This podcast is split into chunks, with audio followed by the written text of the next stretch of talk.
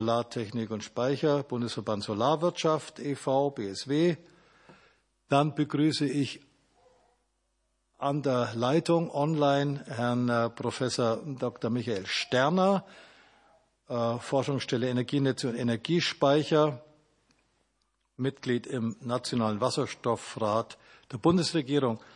Äh, Herr Professor Sterner, können Sie uns irgendwie sehen, hören? Perfekt, wir sehen Sie auch, dann kann ja nichts mehr schiefgehen. Und schließlich herzlich willkommen Urban Windelen, Bundesgeschäftsführer Bundesverband Energiespeichersysteme e.V. Und äh, ich begrüße natürlich neben den Sachverständigen auch die Kolleginnen und Kollegen aus dem Ausschuss, die äh, zum Teil hier sind, zum Teil zugeschaltet sind äh, und natürlich auch aus den mitberatenden Ausschüssen. Für die Bundesregierung wird in wenigen Minuten eintreffen der parlamentarische Staatssekretär Stefan Wenzel und äh, seine Beamten. Und ich begrüße Vertreterinnen und Vertreter der Länder, der Medien, die Gäste im Netz und natürlich hier auf der Tribüne. Zum Ablauf der heutigen Anhörung folgende Einzelheiten. Wir machen das wie immer, dass die Sachverständigen drei Minuten Zeit haben, ein kurzes Eingangsstatement äh, konzentriert vorzutragen. Ähm, es wird also oben immer angezeigt, äh, wie lange Sie von den drei Minuten noch zur Verfügung haben. Äh, und wir machen dann Fragerunden und bemühen uns, nein, werden in zwei Stunden fertig werden.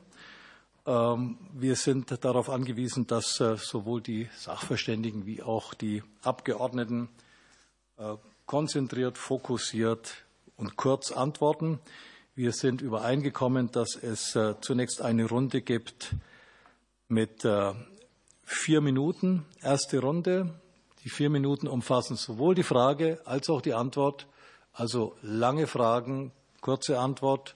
Umgekehrt kurze Fragen ermöglichen eine längere Antwort. Dann gibt es weitere Runden jeweils mit drei Minuten. Auch diese drei Minuten umfassen Frage und Antwort. Ähm, ich möchte die Kolleginnen und Kollegen bitten, bevor sie eine Frage stellen, zu sagen, an wen sie die Frage stellen, also an die Frau Sachverständige oder die Herren Sachverständigen mit Namen, damit, wir das, damit sie sich schon mal vorbereiten können und damit wir es auch ordentlich protokollieren können. Das gilt auch für die Erstellung des Wortprotokolls. Ich werde also jeden Sachverständigen, jeden Redner einzeln aufrufen, damit wir das im Protokoll auch ordentlich vermerken können. Sie haben schriftliche Stellungnahmen zum großen Teil abgegeben, die den Mitgliedern des Ausschusses zugeleitet worden sind und dort auch intensiv und eingehend gelesen wurden. Dann fangen wir an, liebe Frau Dr. Adolf. Fangen Sie an mit einem Drei-Minuten-Statement und dann geht es die Reihe so durch. Bitte schön. Herzlichen Dank. Ja, sehr geehrter Herr Vorsitzender, sehr geehrte Abgeordnete, sehr geehrte Damen und Herren. Vielen Dank für diese Einladung heute zu diesem äußerst wichtigen Thema Energiespeicher. Energiespeicher jetzt ausbauen. Das ist der Titel des vorliegenden Antrags. Er könnte im Prinzip kaum aktueller sein. Und zwar nicht nur, weil das Wort Speicher spätestens mit der Energiekrise seit 2022 in aller Munde ist, sondern auch, weil mit zunehmender Konkretisierung der Energiewende klar wird, eine Energiewende ohne Speicher ist wie Deutsche Bahn ohne Lokomotivführerin. In diesem Zusammenhang ist der Antrag der CDU-CSU-Fraktion ein sehr begrüßenswerter, wenn auch später Antrag und Schritt die, hin zu der Anerkennung von Energiespeichern als vierte Säule im Energiesystem neben Erzeugung, Transport und Verbrauch. Sowohl die Stromspeicherstrategie des BMWK als auch der hier vorliegende Antrag der CDU-CSU-Fraktion verbleiben allerdings meiner Meinung nach in alten Grenzen des Energiesystems verhaftet. Mit anderen Worten, hier wird weiterhin an einer Stromwende gearbeitet, ohne das Potenzial thermischer Energiespeicher sowohl für industrielle Dekarbonisierung als auch für die Versorgung von Nah- und Fernwärmenetzen gesamtsystemisch zu betrachten. Erlauben Sie mir ein paar Fakten dazu, die sicherlich in diesem Kreis bekannt sind. Der Wärmesektor verbraucht mehr als 50 Prozent des Gesamtenergieverbrauches in der Bundesrepublik Deutschland. Die Bereitstellung von Wärme und Kälte verursacht mehr CO2-Emissionen als der Verkehrs- und der Stromsektor zusammen. Und warum ist das so? Weil über 80 Prozent des Wärmebedarfs nach wie vor fossil gedeckt werden. Zudem entweichen jährlich etwa 200 Terawattstunden industrielle Abwärme ungenutzt in der Atmosphäre, was zusätzlich zum Dekarbonisierungspotenzial ein ganz hohes Energieeffizienzpotenzial ähm, verdeutlicht. Heute gibt es eine Vielzahl von marktreifen thermischen Speichern, die sofort gebaut und kostengünstig einen hohen Beitrag zur Versorgungssicherheit, zur Umsetzung der Energiewende und zu den Klimazielen leisten können. Allerdings wird eine Vielzahl von ihnen außerhalb Deutschlands errichtet und erfolgreich betrieben, weil bisher die notwendigen Rahmenbedingungen in Deutschland fehlen. Das größte Hemmnis für private InvestorInnen ist der bisher unpassende regulatorische Rahmen, der die Speichergeschäftsmodelle zum Beispiel durch die Doppelbelastung mit Umlagen und Abgaben gegenüber fossilen Anwendungen benachteiligt. Erst ein barrierefreier Zugang auf sämtliche erneuerbare Energieformen, ob direkt geliefert oder gespeichert, erlaubt eine wirksame und schnelle Dekarbonisierung. Daher macht die Regelung keinen Sinn, Energiespeicher jeweils an den Sektorengrenzen mit vollen Abgaben und Umlagen zu belasten. Bepreist werden sollte lediglich der Letztverbrauch, egal auf welchem Weg die Energie bis dahin gekommen ist. Dafür braucht es eine Nachbesserung der Definition von Energiespeichern, zum Beispiel in Anlehnung an die EU-Definition. Erlauben Sie mir abschließend als Eingangsstatement drei Bereiche zu nennen. Die Sektorenkopplung, die Flexibilität als in meiner Augen neuen Leitwährung der Energiewende und das eklatante Informationsdefizit bezüglich Speicher. Ausführlich bin ich darin in meiner Stellungnahme eingegangen und freue mich dann auf Ihre Fragen. Vielen Dank. Vielen Dank. Dann ist der nächste Herr Altmann. Bitte schön.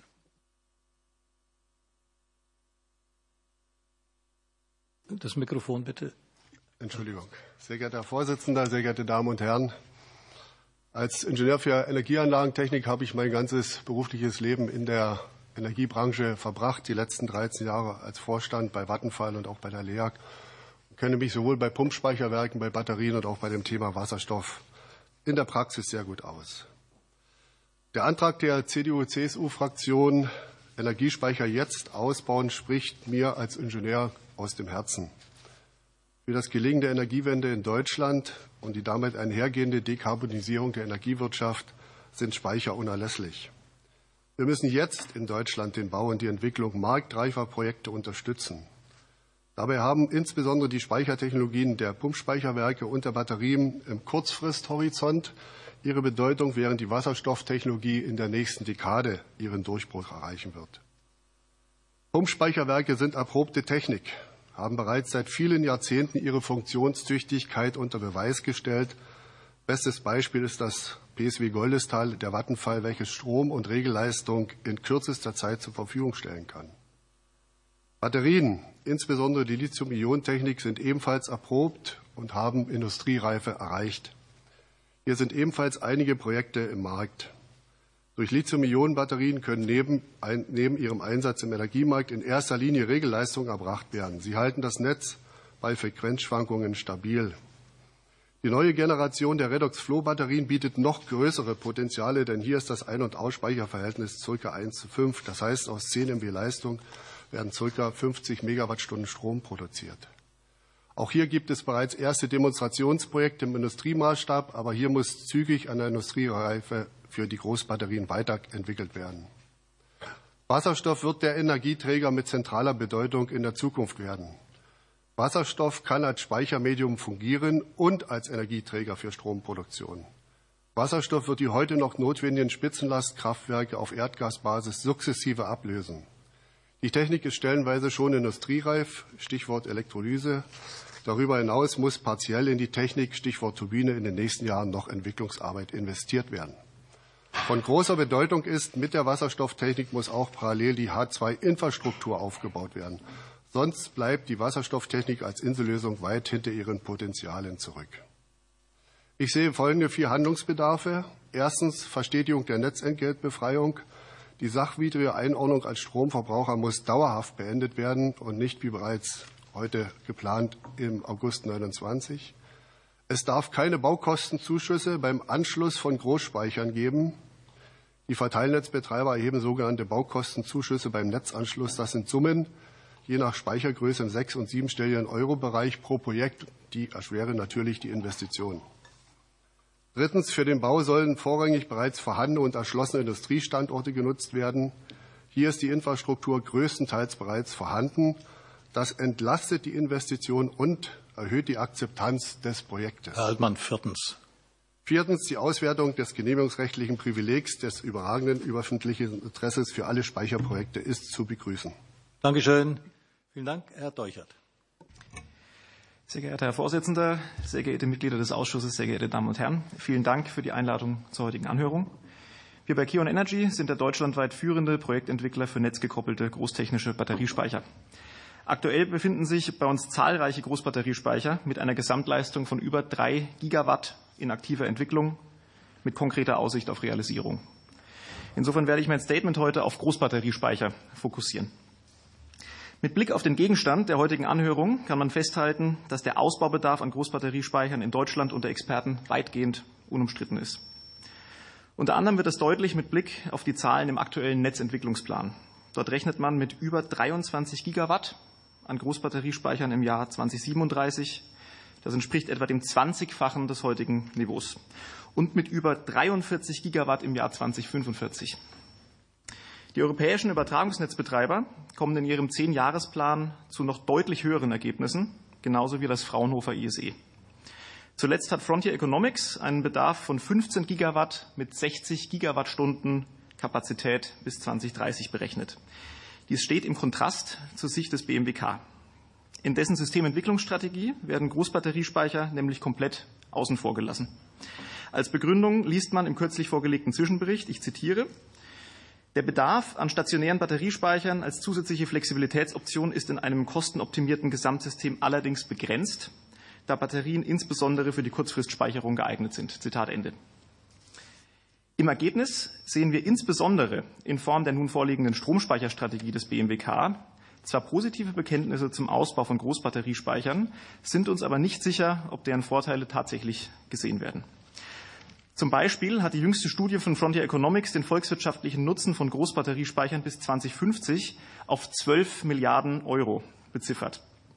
Zudem heißt es dort, dass der Zubau der erwarteten 15 Gigawatt Großbatteriespeicher im Jahr 2030 den Bedarf an zusätzlichen Reservegaskraftwerken um 9 Gigawatt verringert. Das heißt, obwohl es hier um Kurzfristspeicherung geht, sehen wir, dass sich der Bedarf an Kraftwerksreserve erheblich reduziert und das wohlgemerkt ohne einen Cent Subvention. Zuletzt gab es Ankündigungen zu neuen Großbatterieprojekten im Gigawattmaßstab. Dieser Erfolg wurde in großen Teilen ermöglicht durch Ihre beherzte Entscheidung, die Netzentgeltbefreiung für Speicher um drei Jahre zu verlängern. Weiterhin bestehen aber keine fairen Rahmenbedingungen für Speicher im Vergleich zu konventioneller erzeugungsseitiger Flexibilität. Stichwort Baukostenzuschüsse für Speicher. Unser Vorschlag ist hier die Einführung einer Speichernetzanschlussverordnung. Weitere Hürden für den Hochlauf liegen unter anderem im Genehmigungsrecht. Zudem braucht die Branche zeitnah Rechtssicherheit in puncto Netzentgeltbefreiung nach Ende der Übergangslösung. Fazit. Keine Subventionen, aber faire Rahmenbedingungen und schnelle Genehmigungen. Damit gelingt der Ausbau von Großbatteriespeichern jetzt. Vielen Dank. Vielen Dank, Herr Deuchert. Äh, der nächste, Herr Fußer, bitte schön. Ja, vielen Dank. Sehr geehrter Herr Vorsitzender, sehr geehrte Damen und Herren. Ähm, durch den Ausbau der erneuerbaren Energien und durch äh, den Rückgang äh, der konventionellen Erzeugung, der Kohleausstieg steht ja auch bevor, wird äh, der Bedarf an Flexibilität enorm zunehmen in den nächsten Jahren. Das kann man auch sehr gut nachlesen in äh, der jüngsten Veröffentlichung der Europäischen Kommission, äh, die sich ausgiebig mit dem Thema Speicher beschäftigt. Denn Speicher werden ähm, in dieser Flexibilität eine sehr wichtige Rolle wahrnehmen. Deshalb ist der Antrag der Union sehr zu begrüßen zum Thema Energiespeicher ausbauen jetzt. Ähm, die Speicher waren in den letzten anderthalb Dekaden so ein bisschen in einem politischen Dornröschenschlaf. Und es ist sehr begrüßenswert, dass mit diesem Antrag einerseits und mit der Vorlage der ähm, Energiespeicherstrategie, Stromspeicherstrategie des BMWK äh, es so aussieht, als wenn der politische Dornröschenschlaf beendet würde. Ich sehe drei Punkte, äh, die entscheidend äh, sind. Das eine ist, dass man die wirtschaftlichen Rahmenbedingungen verbessert äh, und die Energiespeicher als vierte Säule im Energierecht äh, stärker verankert. Das betrifft vor allen Dingen äh, die Befreiung von allen Netzverbraucherlasten, insbesondere Netzentgelten. Und zwar dauerhaft. Äh, da gibt es auch einen sehr starken Dissens zur Speicherstrategie des BMWK wo äh, Speicher nach wie vor als Letztverbraucher und als äh, Kraftwerk je nach äh, Betriebsart eingestuft werden. Dieser Punkt ist von entscheidender Bedeutung. Wenn keine dauerhafte Befreiung von Netzentgelten erfolgt, sind Bestandsanlagen bedroht und wird der Hochlauf von Speicherausbau und Neubau sehr stark behindert werden. Der zweite Punkt ist das Thema Genehmigungsrecht, ist auch schon angesprochen worden. Ich habe zwei Pumpspeicherprojekte mitbetreut. Beide haben Planungs- und Genehmigungszeiten von äh, zehn beziehungsweise zwölf Jahren gehabt. Äh, das ist äh, völlig jenseits dessen, was akzeptabel ist. Das heißt, hier muss sehr stark beschleunigt werden. Dazu bietet die Erneuerbaren Energienrichtlinie, die jetzt gerade in Kraft getreten ist, RED 3 der Europäischen Union, sehr gute Möglichkeiten, insbesondere auch im Bereich Infrastrukturgebiete für Netze und Speicher. Äh, man hört, dass das BMWK an der Umsetzung der Infrastrukturgebiete arbeitet, allerdings nur im Bereich Netze. Äh, das wäre eine sehr stark vergebene Chance. Äh, es muss genauso auch für die Speicher diese Möglichkeit eröffnet werden. Darüber hinaus gibt es im Bereich der erneuerbaren Energien ja viele Beispiele, wie man Genehmigungsverfahren beschleunigen kann. Ein dritten, ein dritten Punkt, den wir für wichtig erachten, ist Stromspeicher im Kontext des, des EEG. Momentan ist ja noch so, wenn ich äh, Grünstrom beispielsweise von der Solaranlage äh, vom Dach speichere und dann Graustrom aus dem Netz dazu packe, äh, dann ist die Grünstromeigenschaft verloren und die Vergütung geht verloren. Das sollte, dieses Ausschließlichkeitsprinzip muss dringend fallen. Das, diese beiden Mengen kann man messtechnisch sehr gut voneinander trennen. Wichtig ist dabei, dass man übermäßigen Aufwand vermeidet. Vielen Dank, Herr Fußer. Herr Heine. Ja, sehr geehrter Herr Vorsitzender.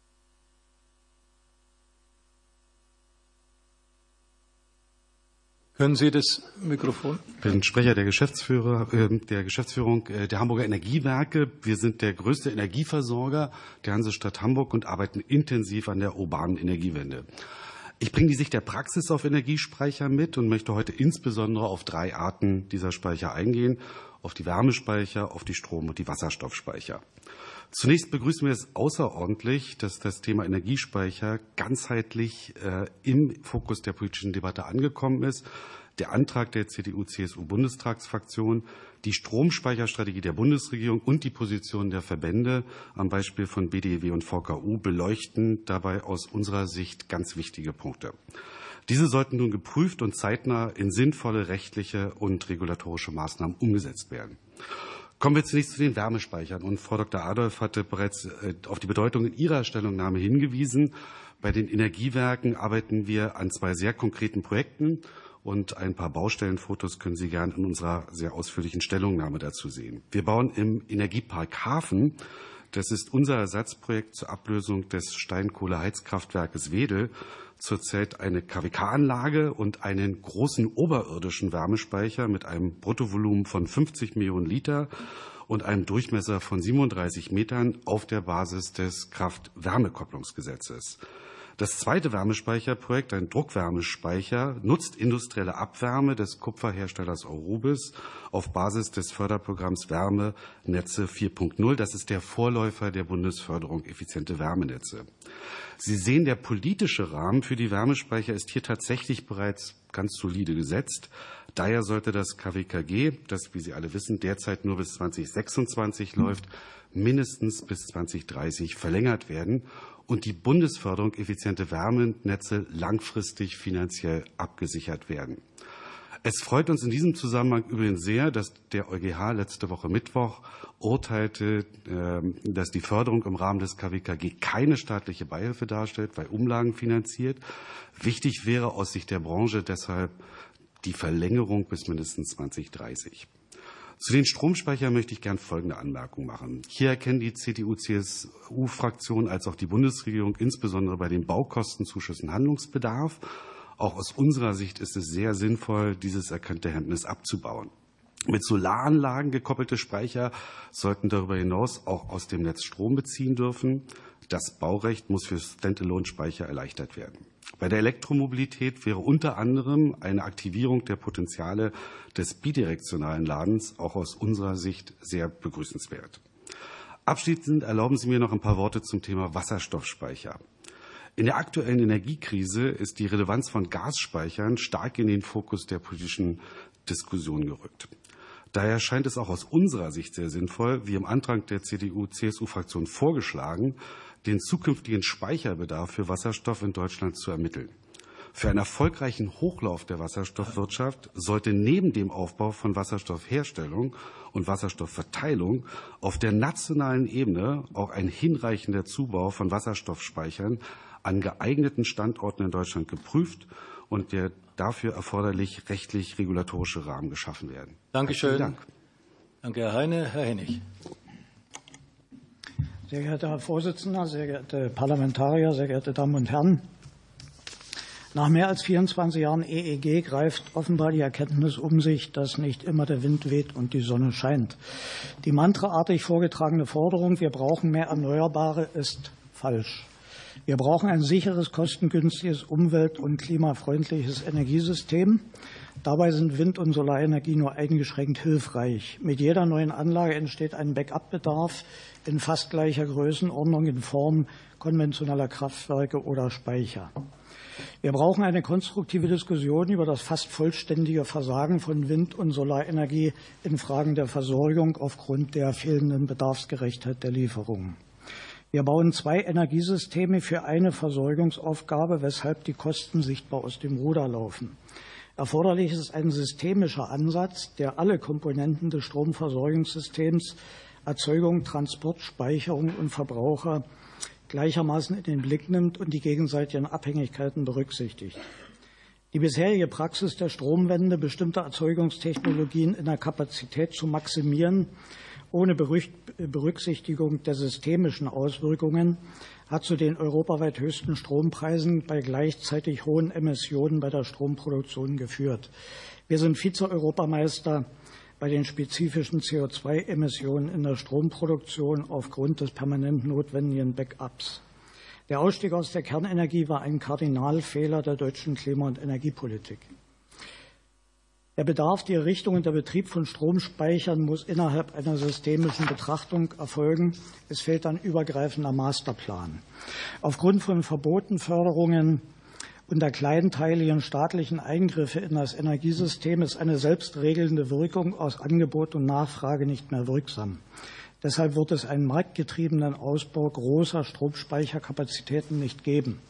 Kein Sektor des künftigen Energiesystems wird ohne staatliche Mittel mehr auskommen. Die vorhandenen Stromspeicherkapazitäten sind mit 50 Gigawattstunden sehr übersichtlich um eine nur dreitägige Dunkelflaute zu, ohne Kohle- und Gasstrom und ohne Importe zu überbrücken, wäre eine 75-fache Steigerung der Kapazität erforderlich. Dies ist absehbar in einem realistischen Zeitraum nicht möglich. Die Kosten für eine solche Kapazität in Form von Großbatterien betrügen über 900 Milliarden Euro.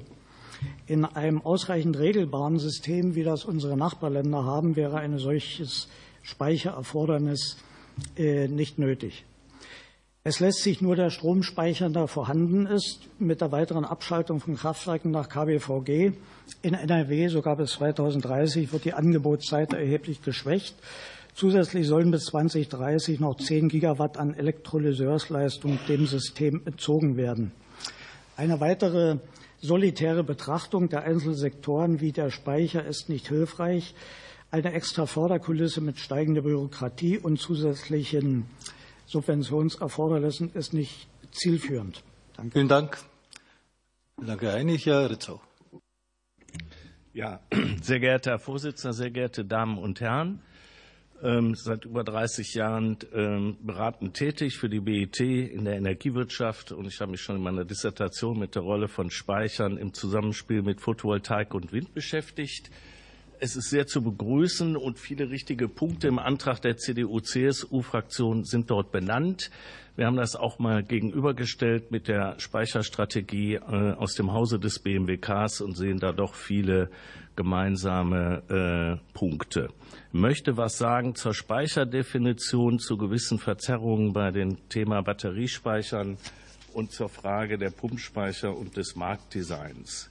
Also sowohl die BNetz A, die BK8 in ihren Hinweisen zu den VNBs als aber auch im BMWK-Papier im Kapitel 2.5a werden ja Speicher letztlich doch regulatorisch immer noch wie Erzeuger oder Verbraucher behandelt. Das halten wir systemisch energiewirtschaftlich nicht für richtig, denn Stromspeicher erzeugen keinen Strom und sie sind auch keine Letztverbraucher.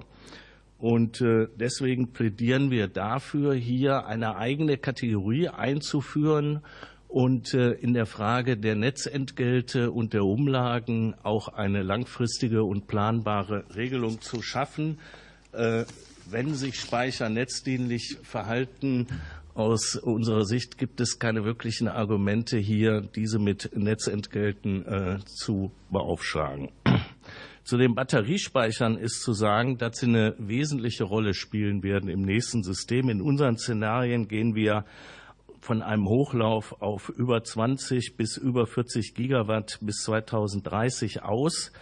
Wir beobachten bei den Projektierern, dass die Anlagen zunehmend für höhere Kapazitäten, Stichwort zwei bis dreieinhalb Stunden Arbeitsvolumen ausgelegt würden, mit der Tendenz noch höher vier bis fünf. Und äh, das führt dann zu den äh, vergleichbaren Größenordnungen von Pumpspeichern, sodass also groß, insbesondere Großbatteriespeicher eine wesentliche Rolle äh, bei der Energiewende unseres Erachtens äh, spielen werden. Man muss natürlich schon sehen, dass die Spreads auch wieder rückläufig sind und, und gucken, ob dieser marktgetriebene Hochlauf bleibt. Das Ausschließlichkeitsprinzip ähm, bei Kleinspeichern kleiner 30 kW, das halten wir auch für eine Verzerrung und äh, da wäre die Handlungsempfehlung, die Speicher grundsätzlich äh, alle gleich zu behandeln und hier nicht diese Verzerrung zu machen. Letzter Punkt. Pumpspeicherkraftwerke, bewährte Technologie, ist alles schon gesagt worden, haben aber extrem hohe Investitionskosten, haben sehr, sehr lange Bauzeiten. Da reden wir also über lange Zeiten, ein sehr hohes Investitionsrisiko. Und wenn man Pumpspeicher anreizen will, dann, äh, erfordert, dann erfordert das einen wie auch immer gearbeiteten zusätzlichen ich nenne das Unwort Kapazitätsmechanismus und sollte Teil der Kraftwerkstrategie sein. Vielen Dank, Herr Dr. Ritzau. Herr Seltmann. Sehr geehrter Herr Vorsitzender, sehr geehrte Abgeordnete, meine Damen und Herren, vielen Dank für die Gelegenheit, äh, heute für den Bundesverband Solarwirtschaft äh, hier sprechen zu dürfen. Unsere Unternehmen der Solar- und Stromspeicherbranche entwickeln und produzieren nicht nur Speichersysteme, sondern sie entwickeln auch innovative Geschäftsmodelle und die nötigen Systemdienstleistungen und setzen diese auch schon in der Breite in der Praxis um. Wenn die richtigen Rahmenbedingungen gesetzt werden, dann äh, ließe sich das noch deutlich ausweiten. Wir sind sehr dankbar äh, deshalb, dass sich äh, sowohl Bundesregierung wie auch ähm, der Bundestag ähm, mit dem Thema Speicher intensiver beschäftigen, dieses Thema wirklich mal zentral in den Blick nehmen wollen. Äh, mit sehr erfolgreichem Förderprogramm wurde in der Vergangenheit schon äh, die Stromspeicherung in Verbindung mit Photovoltaikanlagen in Deutschland in den Markt eingeführt und wir erleben da zurzeit einen regelrechten Boom. Die meisten neuen Photovoltaikanlagen werden heute bereits mit Stromspeichern installiert, vor allem im Heimspeicherbereich. Ähm, und zunehmend aber auch im gewerblichen Bereich in der Industrie und auch das Thema Netzspeicher, Großspeicher und die Kombination mit Freiflächen-Photovoltaikanlagen nimmt erheblich zu. Man kann daran gut sehen, dass der zunehmende, sich beschleunigende Photovoltaikausbau eben auch den Batteriespeicherzubau mit vorantreibt und weiter beschleunigen wird. Äh, wenn man mal einen Vergleich zieht von der Größenordnung zu Pumpspeicherkraftwerken, dann haben Batteriespeicher heute schon mehr Leistung und haben schon die Hälfte deren Kapazität. Wir haben gerade im letzten Jahr einen sehr großen Sprung erlebt und die Entwicklung ist da sehr dynamisch und äh, wird also eher zunehmen. Ähm, es gibt verschiedene Nutzungsmodelle. Ähm, also der Vorteil von Batteriespeichern ist, dass sie sehr unterschiedliche Nutzungsmodelle haben, dass man verschiedene Geschäftsmodelle anwenden kann, dass sie vor allem auch örtlich sehr flexibel installiert äh, werden können nach den jeweiligen Gegebenheiten. Äh, die Restriktionen sind hier also eher gering.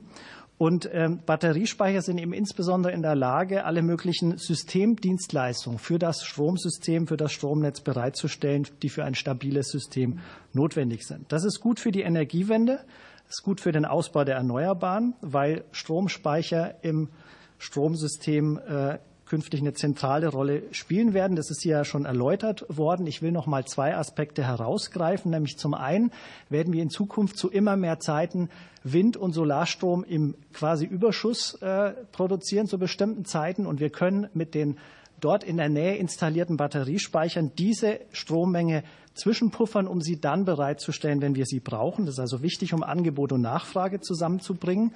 Und der zweite wichtige Aspekt ist, dass wir Batteriespeicher so installieren und nutzen können, dass sie das Netz entlasten, dass sie insbesondere, sind wir davon überzeugt, auch uns helfen können, den Netzausbau zu äh, unterstützen, also Netzausbau einzusparen und auch die Zeit uns zur Verfügung zu stellen, Netzausbau in äh, längerer Frist zu machen, also hier einen, Zeit, ja, einen zeitlichen äh, ja, Puffer zu gewinnen, äh, dass wir das nicht alles so schnell machen müssen, wie wir die Erneuerbaren ausbauen, um hier Netzkapazitäten zu haben, äh, um diesen Ausbau auch zu bewerkstelligen. Vielen, Vielen Dank. Dank, Herr Seltmann. Und jetzt kommen wir zu unserem digitalen Sachverständigen. Lieber Professor Sterner, Sie sind der Nächste. Bitte schön.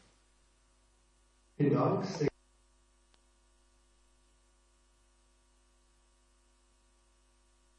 dazu geschrieben, Speicher sind die Absicherung für alles, was an der Stromversorgung hängt, die künstliche Intelligenz, Wärmepumpen, Elektromobilität, Wasserstoff, kritische Infrastruktur. Deswegen braucht der Atom- und Kohleausstieg zwingend auch einen Speichereinstieg und den Ausbau der gesicherten Leistungen in Form von Gaskraft und Speichern. Die äh, über die letzten zehn Jahre gelebte Politik von Netze first, äh, Speicher later ist nicht sinnvoll.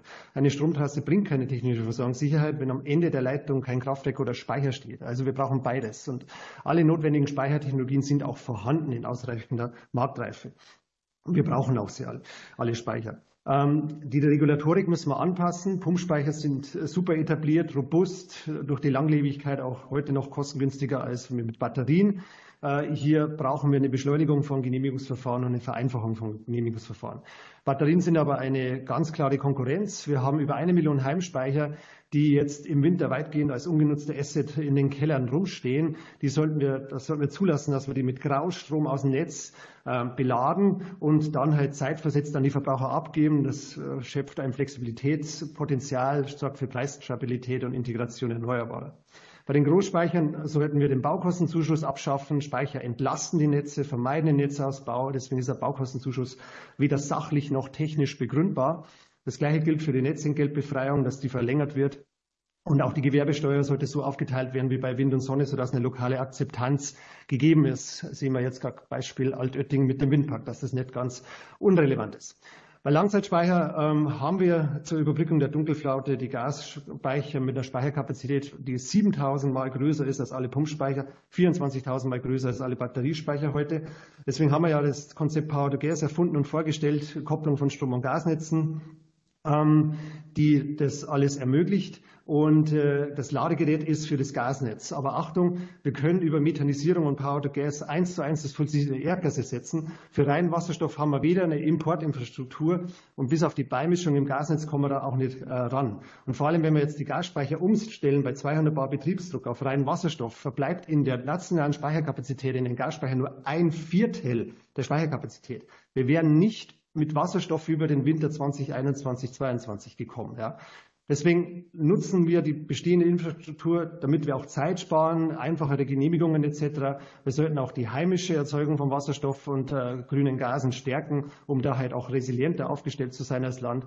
Und für die Maßnahmen für den Markthochlauf von Wasserstoff sollten wir auch derzeit auf die heute verfügbaren Technologien ähm, ausrichten, damit die begrenzten Finanzenmittel auch effizient eingesetzt werden damit ein maximaler Beitrag zum Klimaschutz und Versorgungssicherheit geleistet wird. Und abschließend, die 15 Forderungen in dem Papier sind nachvollziehbar und konsistent. Ich bin dafür, dass man die parteiübergreifend diskutiert und umsetzt, genauso wie alle Klimaschutzziele, damit wir letztendlich eine sichere und stabile Energieversorgung gewährleisten können und die Klimaneutralität in allen Sektoren erreichen. Vielen Dank. Vielen Dank.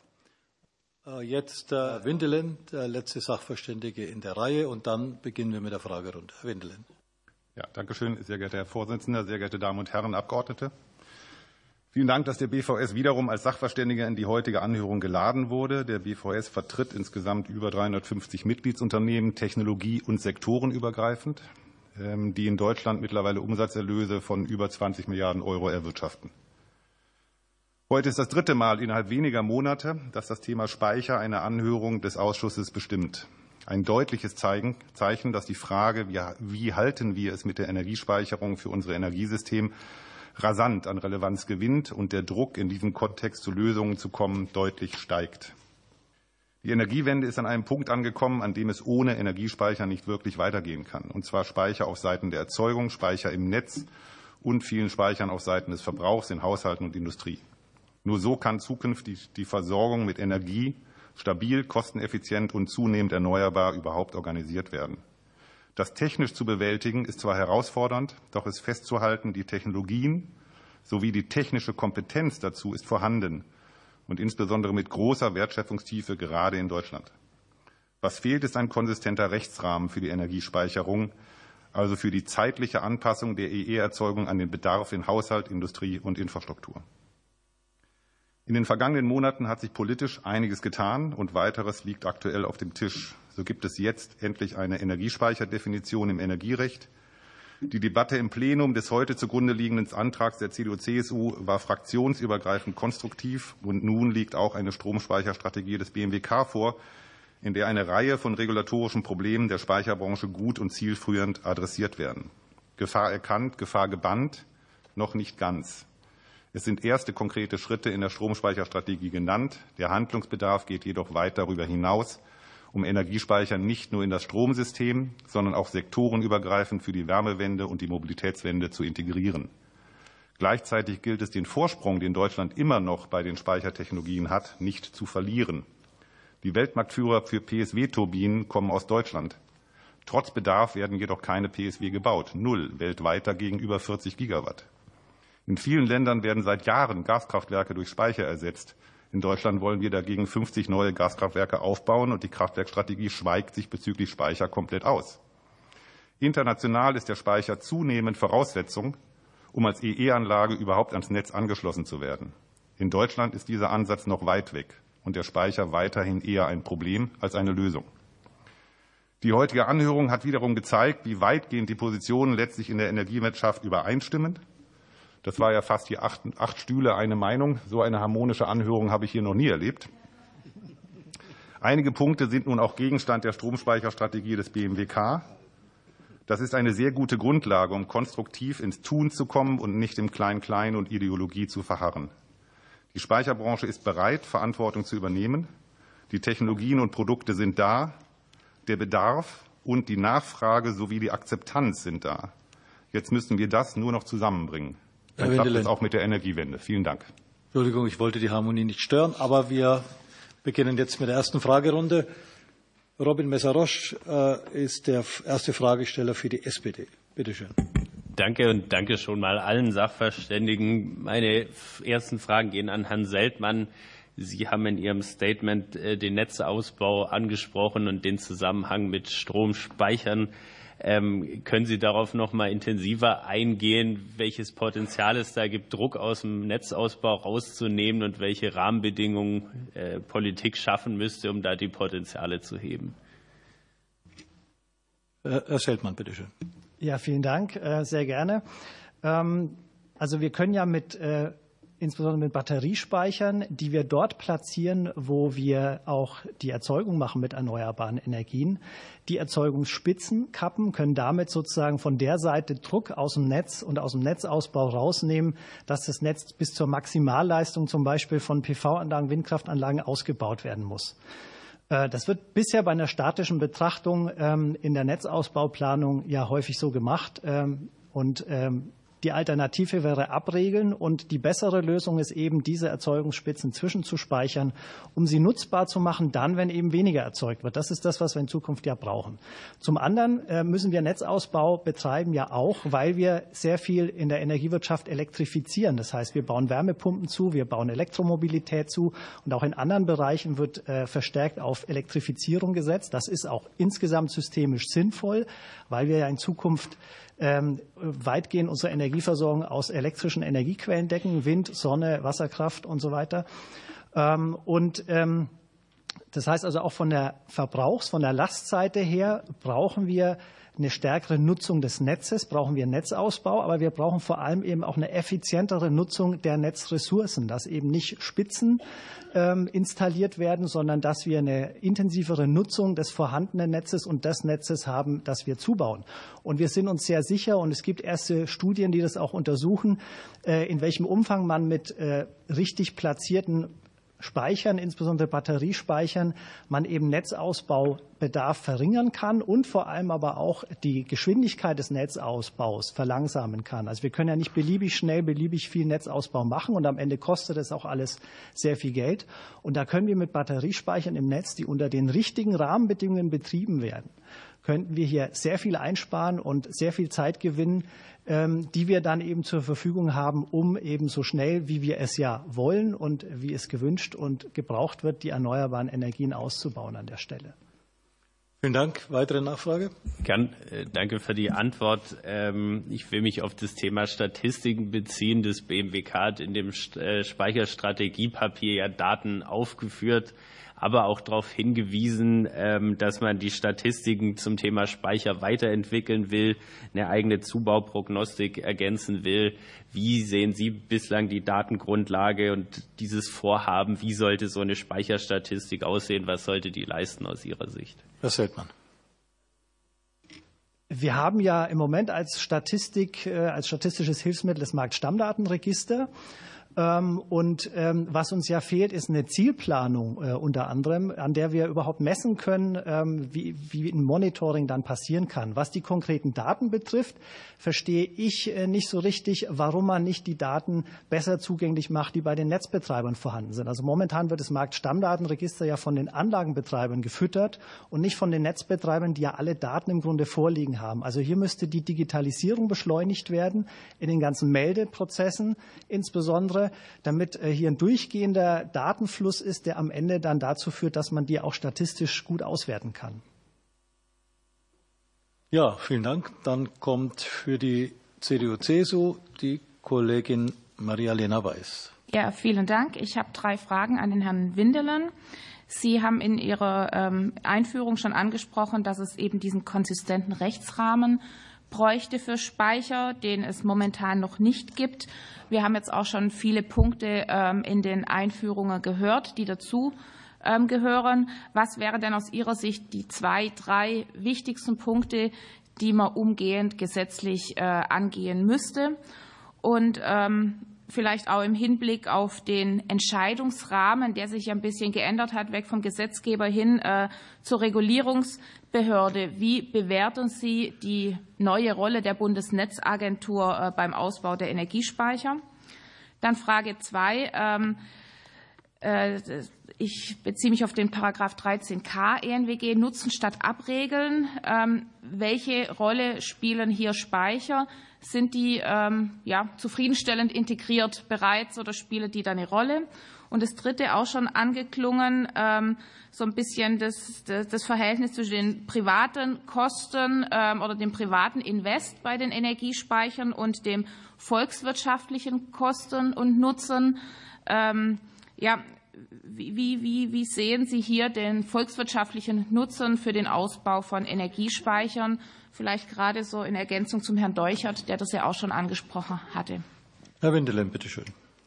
Ja, vielen Dank. Ähm, zu Ihrem ersten Teil der Frage Hemmnisse, nenne ich es jetzt mal so, sind ja auch schon einige hier konkret benannt worden.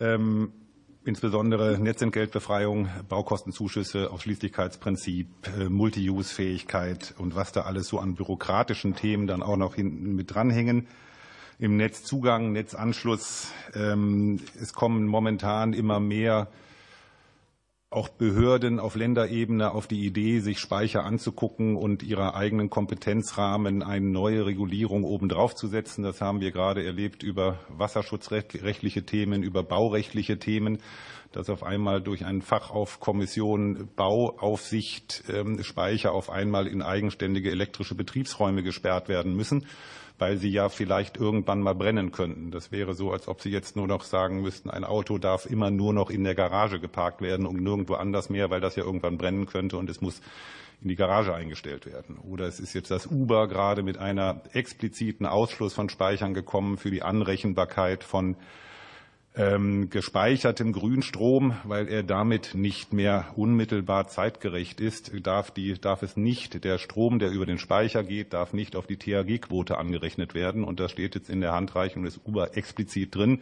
dass Speicher hier explizit ausgeschlossen sind. Also das geht so ein bisschen in dieses Thema hinein, ähm, dass wir müssen endlich dazu kommen, Speicher mitzudenken bei allen Regulatoriken, die wir hier irgendwie machen und nicht immer irgendwo hinterher nicht dran denken und es dann versuchen, am Ende irgendwo runter zu, ähm, ähm, runterzustecken. Und dann haben wir erstmal praktisch in der, draußen in der Gegend die Probleme, weil wir die Genehmigungen nicht kriegen, weil wir den Speicherbau nicht vorankriegen und weil sich alles sehr deutlich verzögert. Zweite Thema von ähm, der Frage war ähm, Nutzen statt Abregeln. Ja, da haben wir diesen 13K bekommen, aber gleichzeitig damit eigentlich ein bürokratisches Monster geschaffen, der eigentlich genau das nicht zulässt, was man mit dieser Überschrift eigentlich haben will, dass man nämlich den Strom, der nicht genutzt werden kann im Netz, man ihn zwischenspeichert, um ihn dann später zu nutzen, sondern auch in dieser Regelung sind Speicher explizit ausgeschlossen. Der Strom muss sofort verbraucht werden. Er darf nicht gespeichert werden. Er muss in einen zusätzlichen Verbrauch reingenommen werden, sodass er noch nichtmals einen anderen Verbrauch ersetzen darf, ähm, sondern er muss einfach der, neben einen Föhn, wenn der auch ausreicht, mache ich einen zweiten an, um diesen Strom zu verbrauchen. Ähm, obwohl das nun mal letztlich blanker Unsinn ist und es energiewirtschaftlich, energiesystemisch nicht weiterführt. Herr also, leider ist die Zeit jetzt abgelaufen. Den dritten Punkt müssten Sie bei Gelegenheit unterbringen. Danke. Dann ist die nächste Fragestellerin äh, die Kollegin Ingrid Nestler. Bitte schön. Herzlichen Dank. Ja, in der Tat ist es eine bemerkenswert harmonische Anhörung und ich freue mich, dass es wir so breit äh, gemeinsam äh, auf dieses Thema blicken, äh, wie wichtig das Thema Speicher ist für die preisgünstige, bezahlbare Energieversorgung, die wir anstreben. Und ich bin Herrn Seltmann Ihnen auch dankbar, dass Sie darauf hingewiesen haben, dass es ja auch bei Heimspeicher zum Beispiel schon einen Boom gibt. Oder Herr Windelen, dass Sie darauf hingewiesen haben, äh, dass wir das Thema ja auch in den letzten Monaten schon oft diskutiert haben äh, weil ich manchmal noch so diese Wahrnehmung treffe, es, wär, es hätte nur noch keiner gemerkt in Berlin, dass Speicher wichtig sind. Ich glaube, es haben viele auch schon seit einiger Zeit gemerkt und tatsächlich haben wir ja Teile der Vorschläge aus dem Antrag auch schon umgesetzt, beziehungsweise müssen jetzt auch von der Bundesnetzagentur umgesetzt werden, nachdem wir das Gesetz gemacht haben, das es denen ermöglicht, das zu machen, weil die Kompetenz gar nicht mehr bei uns liegt. Aber jedenfalls ist es, glaube ich, gut, dass wir so einen gemeinsamen Blick darauf haben, was getan werden muss. Und ähm, meine Frage richtet sich jetzt an Herrn Mick Ritzau. Ich würde gerne noch einmal nachhaken. Es kam jetzt ja, ich glaube, zweimal so der Hinweis, so ja, sowohl der Antrag als auch die Speicherstrategie ähm, haben viele ähnliche Punkte und äh, viele schlaue Ideen, was Stromspeicher angeht. Aber das Thema ist ja noch größer und wir haben auch noch die Wärmespeicher, die Gasspeicher, die Flexibilitäten. Ähm, wie gucken Sie auf dieses Zusammenspiel der verschiedenen Flexibilitäten? Was können wir als Politik machen, damit die optimal zusammenspielen? Ähm, und äh, genau, welche Rahmenbedingungen müssen wir da setzen? Herr Ritzau.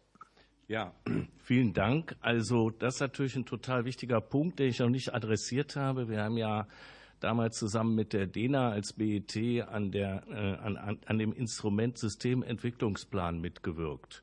So, was macht der Systementwicklungsplan? Der guckt nicht mehr nur auf Strom- und Gasnetze und auch Wärmenetze separat, sondern auf die Interdependenzen dieser drei Sektoren. Und das ist, glaube ich, ein ganz wichtiger Punkt. Der ist angelegt in der Systementwicklungsstrategie äh, äh aus dem Hause des BMWKs. Aber aus unserer Sicht sind natürlich in dieser sektorübergreifenden Betrachtungsweise weitere Potenziale äh, ganz klar herauszuholen. Das betrifft eben dieses Zusammenspiel längerfristig betrachtet von saisonalen Speichern über den Umweg Wasserstoff. Um ein Beispiel zu bringen, das kriegen Sie nämlich mit den Stromspeichern, weder mit Pumpspeichern noch mit Batteriespeichern längerfristig hin. Da der Umweg über, über, über, über den Wasserstoff, auch ähm, wenn es zutreffend ist, dass natürlich Wasserstoffspeicher den, äh, äh, nur ungefähr 20 bis 25 Prozent der Kapazität von den mit heutigen äh, fossilen Erdgasspeichern haben wegen der anderen Eigenschaften des Wasserstoffs. Aber das ist auch schon gesagt worden vom Kollegen Sterner. Ähm, und in dem Zusammenhang spielen natürlich auch KWK-Anlagen im Wechsel mit, die dann äh, mit grünem Wasserstoff betrieben werden können, mit Wärmespeichern eine große Rolle. Das muss also alles zusammengedacht werden. Ein Punkt möchte ich aber auch noch sagen. Also das Potenzial von Batteriespeichern, den Netzausbau wesentlich zu reduzieren, da möchte ich einen Kontrapunkt setzen.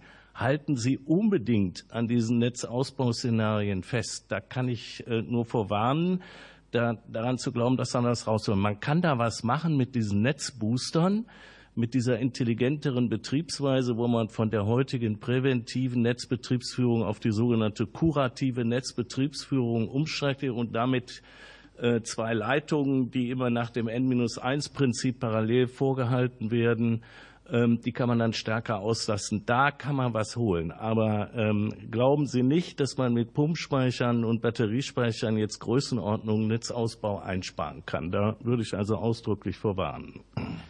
Vielen Dank, Herr Dr. Ritzau. Der nächste Fragesteller ist äh, der Steffen Cotre für die AfD. Ja, ja vielen Dank. Ähm, wir erleben ja, achso, an wen? Ähm, meine Frage geht an Herrn Hennig. Ähm, wir erleben ja hier mit der Energiewende ein, ja, ein äh, Verlust an bezahlbarer und vor allen Dingen verlässlicher Stromversorgung. Im Ergebnis haben wir jetzt einsetzend äh, die Deindustrialisierung Deutschlands, weil wir den größten Strompreis hier haben.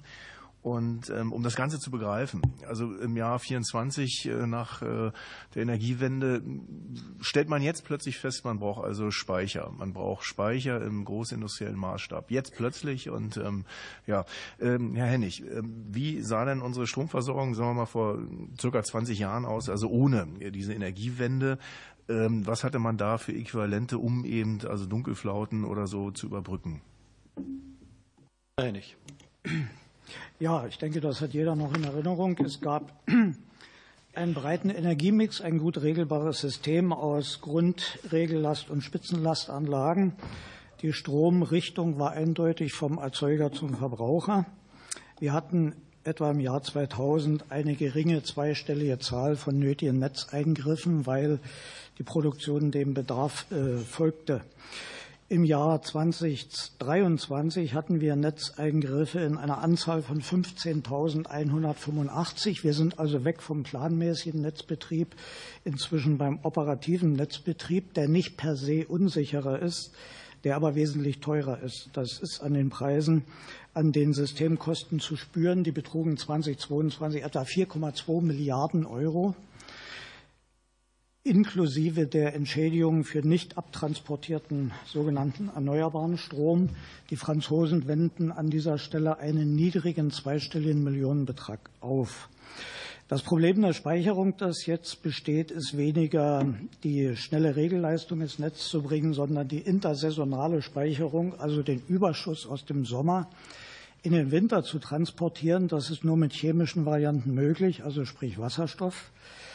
Zitiere den Präsidenten des Deutschen Wasserstoff- und Brennstoffzellenverbandes, der auf dem Kraftwerkstechnischen Kolloquium in Dresden Folgendes aussagte. Punkt eins, der Ausbau einer Wasserstoffinfrastruktur dauert Jahrzehnte. Und Punkt zwei, wir stehen ganz am Anfang. Das heißt, wir werden die Langzeitspeicherung über Wasserstoff nicht mit dem Kohleausstieg harmonisiert bekommen, weil da schlicht und einfach der Zeitrahmen, die Zeitschiene zu kurz ist. Es gibt auch andere Stimmen. Herr Professor Quaschning, Sie kennen ihn sicherlich, er ist ausreichend bekannt, der bezeichnet die ganze Wasserstoffwirtschaft sogar als Ablenkungsmanöver. Das halte ich für falsch. Aber es ist ebenso falsch anzunehmen, dass wir mit dem Thema Wasserstoff schnelle Tore schießen werden, zumal ja inzwischen die Einsicht eingetreten ist, dass wir wesentliche Mengen an Wasserstoff werden importieren müssen. Wir werden aber aus den Transportgründen nicht den Wasserstoff rein als Element importieren können, sondern wir werden auf die Derivate zurückgreifen müssen, also Ammoniak, Methan, Methanol. Das heißt, sowohl in den Lieferländern als auch bei uns müssen wieder zusätzliche Infrastrukturen errichtet werden, um diese Verbindungen wieder aufzuspalten, um das dann nutzen zu können. Äh, die Kostenseite einer solchen Verfahrensweise, da will ich hier keine Spekulation äußern. Es ist aber abzusehen, dass das äh, sehr, sehr teuer werden wird. Und wie gesagt, es wird nicht schnell gehen. Die Frage sind, längerfristige Speicherung, sowohl übersaisonal als auch die Speicherung für länger anhaltende Dunkelflauten. Wir haben jeden Winter drei- bis fünftägige Dunkelflauten. Es gibt auch zehntägige, die seltener vorkommen. Aber auch in dieser Zeit will ja niemand stromlos sein. Vielen Dank, Herr Hennig. Äh, der nächste Fragesteller ist äh, für die FDP der Kollege Konrad Stockmeier. Vielen Dank, Herr Vorsitzender. Ich richte meine Frage an Herrn Deuchert. Das BMWK hat zum Jahresende 2023 einen, ich will es mal nennen, ersten Aufschlag für eine Stromspeicherstrategie veröffentlicht. Meine Frage an Sie, wie bewerten Sie als Praktiker dieses Papier und welchen etwaigen Änderungsbedarf würden Sie da dem Ausschuss mit auf den Weg geben? Vielen Dank. Herr Deuchert. Ja, vielen Dank. Ähm, ich bin im Eingangsstatement schon, schon ganz kurz darauf eingegangen. Zunächst einmal sind wir der Meinung, es ist gut, dass es diese Speicherstrategie gibt. Ich denke, das ist auch der wahrgenommene großteilige Konsens in der Runde, ähm, dass, es, dass das Thema aufgegriffen wurde, ähm, dass die wesentlichen Handlungsfelder ja adressiert wurden in der Speicherstrategie, also in der Stromspeicherstrategie, in dem Stromspeicherstrategiepapier. Jetzt ist die Frage, was bedeutet es, wenn es eine Strategie sein soll? Was macht, was macht das Ergebnis tatsächlich zu einer Strategie? Ähm, und da würden wir schon sagen, zunächst einmal, auch das ist schon in der Runde angeklungen, ähm, wie regle ich beispielsweise Mengenziele?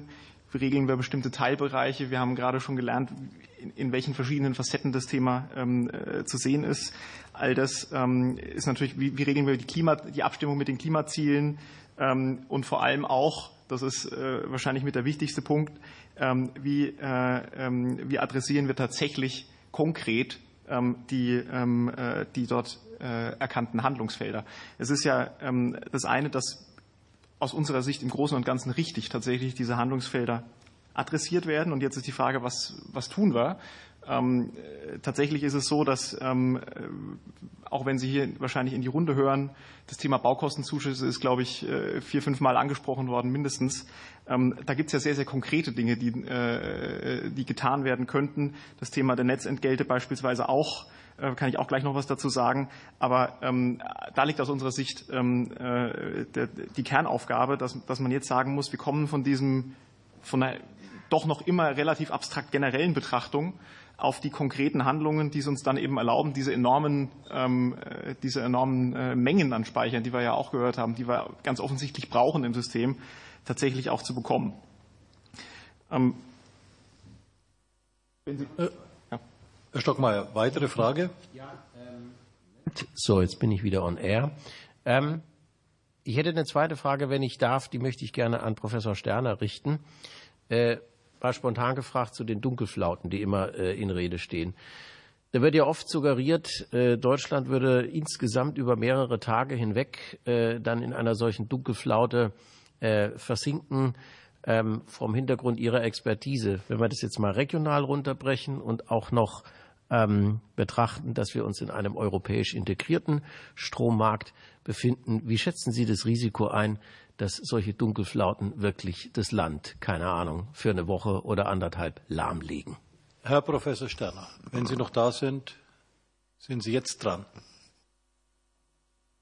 Oh. Darf ich? Oder nee, Zeit ist fast rum. Oder will jemand anders? ja. Herr Seltmann? Kann jemand diese Frage kurz, kurz aufnehmen? Ähm, vielen Dank. Ähm, bin ich da Herrn Professor Sterner insofern ganz kurz ersetzen kann. Eine Dunkelflaute ist letztlich immer nur regional. Also, dass wir eine Dunkelflaute in ganz Deutschland haben, über irgendwie zwei Wochen hinweg, was dann auch immer wieder in den Diskussionen steht, findet insofern nicht statt. Ja, selbstverständlich könnte das theoretisch irgendwann in irgendeiner Art und Weise sein. Ob, wie hoch die Wahrscheinlichkeit ist, die ist letztlich sehr, sehr, sehr gering. Und ob wir für diese sehr, sehr, sehr geringe Zeiten, hatten wir auch schon vorher immer eine Abwurfverordnung, dann wurden ganze Länder teilweise vom Stromnetz abgekippt, weil man sie irgendwie jetzt nicht mehr versorgen konnte. Ja, das kann dann vielleicht mal irgendwann vorkommen, aber die Wahrscheinlichkeit dafür ist sehr, sehr, sehr gering. Das vielleicht einfach nur mal als kurze ähm, Aufnahme dieses Punktes. Ja, vielen Dank. Also es tut mir leid, aber wir haben irgendwie ein technisches Problem. Also ist er wieder da jetzt, aber gut, vielleicht kommt, aber er ist nicht hier. Gut, also dann sind wir mit der ersten Runde durch, kommen jetzt zur zweiten Runde, jetzt drei Minuten mit Frage und Antwort. Und es beginnt für die SPD der Kollege Andreas Rimkus, der auch digital zugeschaltet sein sollte. Herr Rimkus, sind Sie da? Okay, dann äh, müssen wir eine Rimkus-Runde nachschieben und machen dann weiter mit dem Kollegen Lars Rover, CDU-CSU. Vielen Dank, Herr Vorsitzender. Mein Name ist Lars Rover, ich komme aus Dresden, wo gerade ein Energiespeicher abgeschaltet wird. Deswegen auch mein großes Interesse an diesem Thema, obwohl ich nicht Mitglied in diesem Ausschuss bin. Ich habe eine Frage an Herrn Fuser. Herr Fuser, ich wollte Sie fragen, ob Sie uns informieren können, in welchen Ländern stärker als bei uns in Deutschland die Bereitstellung von gegebenenfalls regionalen Systemdienstleistungen und Lastenverschiebungen bei Speichern genutzt wird. Und äh, Herrn Altmann wollte ich fragen, sind Pumpspeicherwerke beim Ausbau der Speicher ein wichtiger Baustein? Und wie lassen sich diese Werke wirklich wirtschaftlich betreiben und verteuern oder vergünstigen Speichern die Strombereitstellung aus erneuerbaren Energien? Dann fangen wir an mit dem Herrn Fußer und dann Herr Altmann. Herr Fußer. Ja, sehr gern. Also wir erleben weltweit einen Boom beim Zubau von Pumpspeichern. Ähm, vor allen Dingen in Asien, äh, dort China an erster Stelle, aber wir haben auch in Europa ähm, entsprechende Entwicklungen. Äh, vor allen Dingen äh, zeichnet sie sich ab in, auf der Iberischen Halbinsel, also in Spanien und in Portugal. In Portugal sind einige neue Pumpspeicherwerke in Betrieb gegangen. Portugal setzt sehr stark auf diese Pumpspeichertechnologie, um äh, die fluktuierenden Energien Wind und Sonne, die ja auch sehr stark ausgebaut werden, äh, entsprechend äh, auszuregeln. Also wir haben eigentlich ähm, quer über Europa auch bei den Pumpspeichern eine sehr erfreuliche Entwicklung. Ähnliches gilt für, die, für, für Großbritannien. Da gibt es auch einige Projekte. Irland geht quer über den, geht quer über den Globus und Deutschland ist da eine wirkliche Ausnahme, dass wir hier in den letzten Jahren so gut wie nichts gesehen haben an Kapazitätszubau. Vielen Dank, Herr Fuser. Herr Altmann. Ja, ich hatte bereits ausgeführt, dass ich die Pumpspeicherkraftwerke als eine sehr, sehr ausgereifte Technik ansehe. Alles ist bekannt, alles ist erprobt. Also insofern steht also aus diesem Grunde einer Markteinführung oder einem zügigen Ausbau nichts im Wege. Ich sehe allerdings schon große Hürden beim Neubau von Pumpspeicherkraftwerken in Bezug auf die Investition an sich. Pumpspeicherkraftwerke werden sehr, sehr teuer sein, wenn man sie heute baut. Die Genehmigungszeit wird sehr lange äh, sein.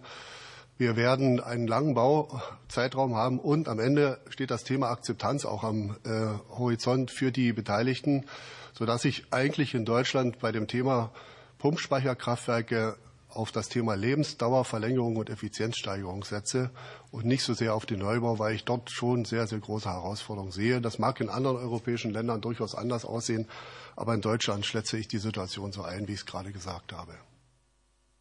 Haben Sie noch eine Nachfrage, Herr Rover? Sonst machen wir. Die Frage wäre jetzt einfach nur das Verteuern oder vergünstigen Sie den Strompreis, wenn wir Energiespeicher machen? Herr Altmann. Also wenn man das Thema Lebensdauerverlängerung in, äh, konkret in Angriff nimmt, dann sehe ich, dass dort eine Entlastung des Strompreises stattfinden kann, weil wirklich an dieser Stelle auf bereits vorhandene Technik gesetzt wird. Es sind keine Investitionen an dieser Stelle notwendig oder Investitionen in einer deutlich geringeren Größenordnung. Dankeschön. Die Kollegin, bitte. Die Kollegin äh, Dr. Nestle sind wir jetzt ganz rausgeflogen aus der Leitung. Das heißt also, wir sind jetzt unter uns. Die Welt hört uns nicht mehr. Ja, wir können auch unterbrechen, aber wir könnten auch weitermachen. Vielleicht kann man das ja in der Mediathek hinterher dann. Äh, ja? Also meine Frage geht jedenfalls. Wer weiß, wie lange das dauert, Frau Dr. Für diese Runde an Frau Adolf, die ja vor Ort ist. Von daher wäre es für, wenn, wenn Sie, Herr Vorsitzender, das okay finden, dass äh, die Zuschauer jetzt vielleicht kurz nicht dabei sind könnten wir von mir weitermachen. Also ich würde sagen, es ja. hilft nichts. Wer weiß, wie lange es dauert. Ne? Wenn es genau. so lange wie der Bahnstreik dauert, dann sitzen wir hier lange rum. Frau Dr. Alles klar. Dann äh, habe ich eine Frage an äh, Frau Adolf. Ähm, Sie haben ja in Ihrer Stellungnahme beschrieben, äh, dass thermische Speicher auch gerade eine sehr ähm, kostengünstige, sehr effektive Möglichkeit sind, um Energie zu speichern. Ähm, jetzt wäre meine erste Frage, wenn Sie, wie Sie so schreiben, dass es ja auch ökonomisch so eine gute Lösung ist, ähm, wo sind denn die Hemmnisse, dass es nicht von selber sich schon äh, besser ausbreitet? Ja, bitteschön. In der Hoffnung, dass wir das jetzt auch speichern und ähm, später nochmal möglich das machen. wird alles äh, dokumentiert und kann immer wieder auf YouTube abgerufen werden. Vielen Dank für Ihre Frage. Ähm, ich glaube, das ist auch hier schon ähm, hinlänglich beschrieben. Im Prinzip ähm, haben thermische Energiespeicher die gleichen Grundvoraussetzungen und Hemmnisse wie auch Stromspeicher mit der Schwierigkeit, dass sie eben über Sektorengrenzen hinweggehen. Ich denke, wir haben sehr gute Beispiele im, äh, im Bereich der Wärmepumpen als auch ähm, mittlerweile in E-Autos, wo man halt die Sektorenkopplung sehen und fühlen kann. So einen thermischen Speicher, das ist jetzt erstmal, da steht eine Anlage, da ist das gar nicht so einfach. Aber das ist das große Grundhemmnis. Das heißt, ähm, immer noch die, große Definition, man ist ein Erzeuger und ein Verbraucher gleichzeitig, obwohl man zum Beispiel mit einer Dampfturbine auch nochmal eine rotierende Masse bis hin zu einer ohmschen Last dabei hat. Also die Netzdienlichkeit wird in keiner Weise incentiviert. Ähm, auch die Flexibilitätsdienstleistung, die ein thermischer Speicher erbringen kann, wird nicht incentiviert. Wir haben ja hier mehrere Male gesprochen von den verschiedenen Speicherleistungen. Ich sehe thermische Speicher als eine Art Mittelzeitspeicher bis zu einer Langzeitspeicherung. Und genau dieser diese, diese, diese Flexibilität, die Sie zur Verfügung stellen, werden in keiner Weise incentiviert. Und ich glaube, das ist eine der größten Hemmnisse dabei. Äh, und ein letztes Hemmnis sehe ich in dem Informationsdefizit. Also ich kann Ihnen sagen, aus ähm, vielen Firmen, die mir bekannt sind, da rufen immer wieder äh, Unternehmen an, die fragen, ähm, könnt ihr uns helfen bei der Dekarbonisierung? Äh, wir wissen gar nicht genau, wo wir mal anrufen sollen und wo bekommen wir denn bestimmte Informationen her? Ähm, und da werden, müssen viele Firmen sagen, ja, für eine bestimmte Anwendung sind wir gut, aber für andere nicht. Und ich denke, das ist auch ein großes, ganz großes Hemmnis dabei. Ja, Gerne äh, kurz nachfragen. Sie sagen, ähm, dass äh, die Wärmespeicher auch systemdienlich sich verhalten. Ähm, das wird nicht angereizt. Welche Regelung brauchen wir denn konkret, damit das künftig gut angereizt wird? Gleiches Thema würde ich sagen, wie wir das eben hatten. Das geht los ähm, mit den Netzentgelten. Ähm, es geht los ähm, mit der Grundstromproblematik. Also welcher Strom wird wirklich eingespeichert? Muss es immer eine Direktleitung sein?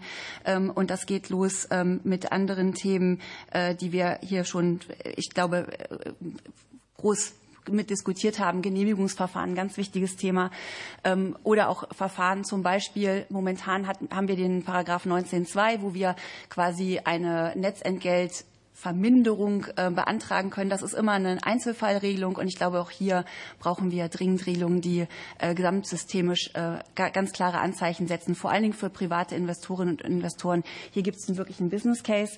Ähm, Förderungen, würde ich sagen, sind gar nicht so das große Thema. Es gibt äh, genug ähm, Innovations- und bereitwillige InvestorInnen, aber ähm, genau das sind Hemmnisse, die noch nicht ganz verstanden sind. Vielen Dank, Frau Dr. Adolf. So, jetzt begrüßen wir unseren Kollegen Andreas Rimkus wieder. Können Sie uns hören?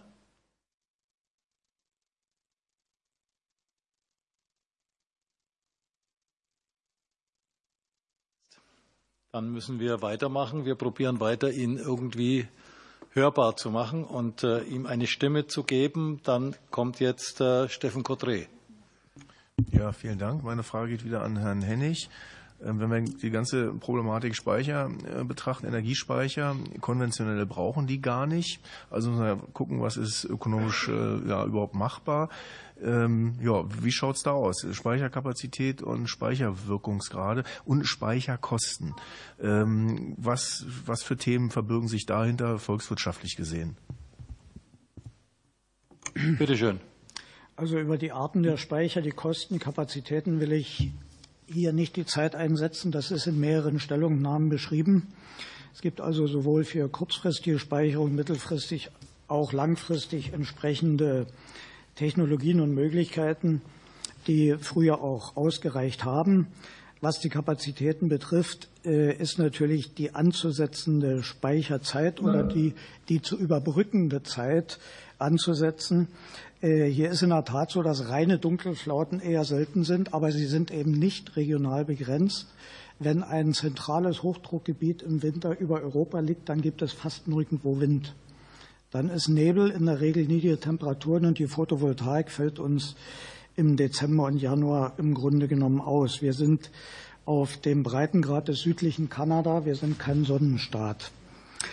Die äh, äh, Speicher leben natürlich wirtschaftlich von der Differenz im Strompreis. Es gibt derzeit nur ein Pumpspeicherprojekt in der Schublade von Vattenfall.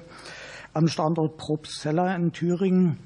Sollte das umgesetzt werden, ist von einer Inbetriebnahme etwa 2030 auszugehen. Allerdings sagt Vattenfall auch ganz klar, das geht nur, wenn keine Baukostenzuschüsse anfallen und keine Belastung durch äh, Netzentgelte.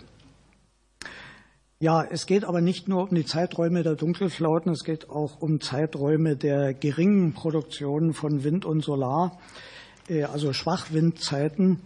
Hier muss das Backup stimmen. Wir sind zum Glück eng eingebunden in das europäische Netz, können auch bisher zumindest immer so viel Strom ziehen, wie wir brauchen. Und unsere Nachbarn sind relativ äh, froh darüber. Sie machen gute Preisdifferenzgeschäfte mit ihren Pumpspeicherwerken. Die nehmen also den tagsüber anfallenden Photovoltaikstrom, der sehr billig ist oder sogar zu negativen Preisen über die Grenze geschoben wird, um ihre eigenen Pumpspeicherwerke äh, hinsichtlich der Oberbecken zu füllen. Und nach Sonnenuntergang äh, kippt der Export in den Import und wir beziehen bildlich gesprochen denselben Strom aus dem Ausland zurück, indem dort äh, die Turbinen äh, äh, aus dem Oberbecken wieder abgelassen wird und der Strom dann für gutes Geld zu uns verkauft wird. Diese Preisdifferenzgeschäfte sind gut für unsere Nachbarn, für uns und unsere Stromkunden definitiv nicht. Natürlich sind wir auch bezüglich der Interkonnektoren, also der grenzüberschreitenden Leitungen, begrenzt. Noch reichen sie aus, aber das ist nicht beliebig ausreizbar, auch nicht beliebig schnell äh, zu erhöhen.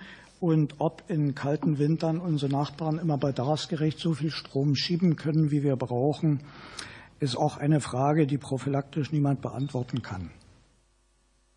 Vielen Dank. Vielleicht zu Ihrer Information. Also wir haben das technische Problem, dass wir zwar Herrn Rimkus und auch den Professor hören können, aber er uns nicht oder Sie uns nicht. Ähm, allerdings die Live-Übertragung im Netz läuft, also alles, was Sie sagen, wird die Welt zur Kenntnis nehmen. Ähm, der nächste ist der Konrad Stockmeier für die FDP. Bitte schön. So ist es, Herr Vorsitzender. Und ich richte meine Frage wieder an Herrn Dorchert und die Welt hört uns zu. Sie erwähnten ja die Verlängerung der Befreiung der Netzentgelte der Speicher für drei Jahre bis 2029. Das aufgreifend zwei Fragen. Zum einen nochmal, was würde aus Ihrer Sicht passieren mit dem Speicherausbau, wenn diese Regelung im Jahr 2029 also wirklich völlig ersatzlos auslaufen würde? Und welchen Hebel sehen Sie für den Gesetzgeber, hier noch tätig zu werden, nachdem es ja die viel zitierte Kompetenzverlagerung zur Netzgeldregulierung auf die Bundesnetzagentur gegeben hat? Sehen Sie da für uns noch Gestaltungsräume? Herr Deuchert. Ja, vielen Dank. Ähm, zunächst einmal kann ich gar nicht genug betonen, äh, wie zentral die Befreiung von den Netzentgelten für, den, für das Geschäftsmodell von Speichern ist. Hier geht es ja auch, das ist gerade schon angesprochen worden, nicht darum, dass wir irgendwelche Sondersubventionen äh, ähm, äh, oder der Art bekommen, sondern dass es schlicht und ergreifend unfair ist, wenn der Speicher die Netzentgelte zahlt beispielsweise und ein konventioneller Erzeuger der dieselbe Flexibilität bereitstellt, die eben nicht äh, bezahlt, die Netzentgelte. So, wenn wir jetzt davon ausgehen, ähm, wie Sie skizziert haben, dass wir ähm, 2029 äh, die Netzentgelte wieder zahlen oder für Anlagen, die ab 2029 ans Netz gehen, dann ist es ganz klar, äh, dass die Anlagen eben dann kein Geschäftsmodell mehr vorfinden. Das sehen Sie in anderen Ländern, wo diese Regelungen teilweise noch bestehen. Da findet kein Speicherzubau statt in dem Maß. Ähm, und um es auch noch mal klar zu machen, vielleicht aus Sicht der Praxis, was bedeutet das aus einer Projektentwicklungssicht? 20, also 2029 ist, wäre ja der Start und Sie müssen die Projekte auch noch bauen und entwickeln. Stichwort Genehmigungsverfahren. Spätestens 2026 wäre dann Schluss mit äh, neuer Speicherentwicklung garantiert. Ähm, das heißt also, äh, schon dann müsste, der, ähm, müsste eine Anschlussregelung gefunden werden. Ähm, und damit zur zweiten Frage. Regelung gefunden werden. Können Sie überhaupt eine Regelung finden? Das ist in der Tat eine spannende Frage, zumal ja Netzentgeltkompetenzen an die BNetzA verlagert wurden. Ähm, Sie können das durchaus auch so sehen, äh, dass Sie als Gesetzgeber schon die Kompetenz haben, ganz, ganz grundlegende Dinge im Bereich ähm, äh, der, äh, der Klassifizierung von Speichern zu treffen. Also ist schon angesprochen worden, die Frage, ähm, bauen wir eine Säule auf, eine dritte eine Säule an Speicherung neben Transport, neben Erzeugung und neben Lasten. Es ist ja durchaus vorstellbar, dass man dann zum Schluss kommt, dass gerade die Säule der Speicherung eben nicht äh, der Netznutzung im Sinne von der, äh, der, der Zahlung von Netzentgelten unterfällt. Das ist beispielsweise schon, also die, ich bin kein Jurist, aber am Ende des Tages äh, im, im Bereich des Vorstellbaren, dass der Gesetzgeber eben sowas durchaus noch machen kann und äh, es sich dann mehr auf die Detailregelungen der BNetzA verlassen kann, dann aber der BNetzA schon den Spielraum auch äh, ein Stück weit einschränken könnte, vielleicht, äh, dass eben Speicher hier separat zu betrachten sind. So, vielen Dank.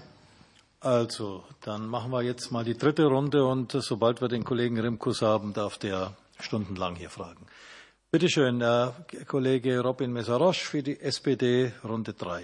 Die Schwierigkeit ist, dass ich Herrn Sterner Fragen stellen wollte, ohne jetzt dazu unflexibel zu sein.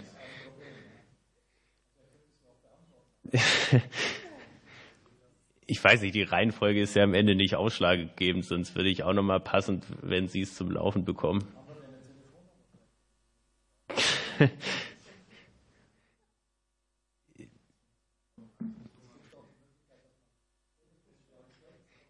Ja, dann hätten wir uns hier nicht treffen müssen, wenn jeder telefoniert.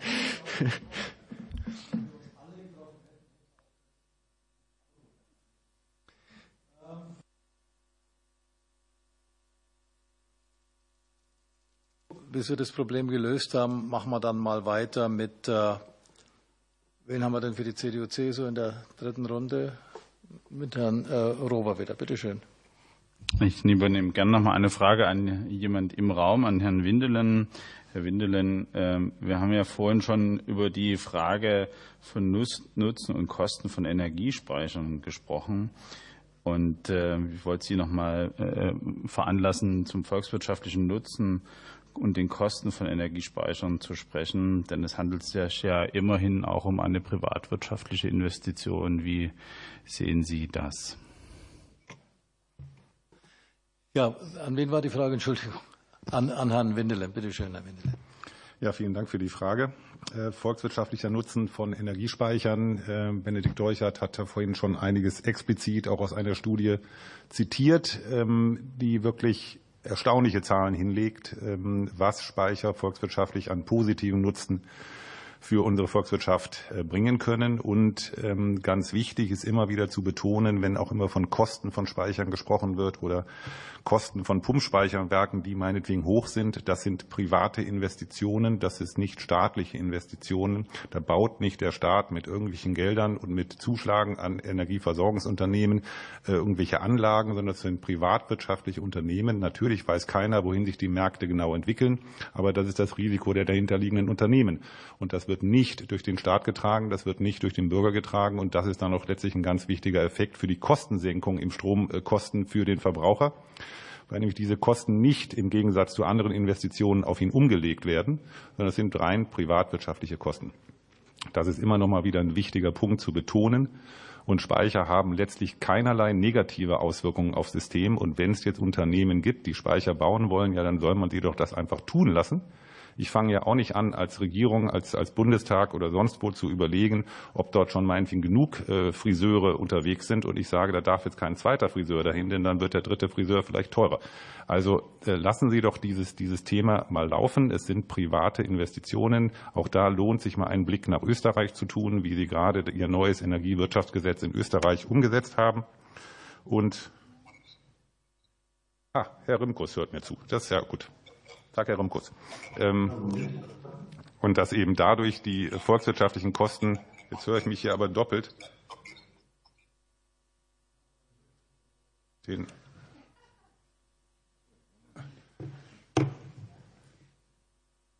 Hat die jetzt Sie gequatscht? Ich hörte mich darüber. Ach so. Friedrich, wir sind jetzt wieder online dabei, man kann jetzt nicht weglegen. Herrlich. Dann begrüße ich alle, die wieder da sind, äh, die Rückkehrer. Willkommen. Also, Herr Wendelen, Sie dürfen weitermachen und die ja. Zeit haben wir angehalten.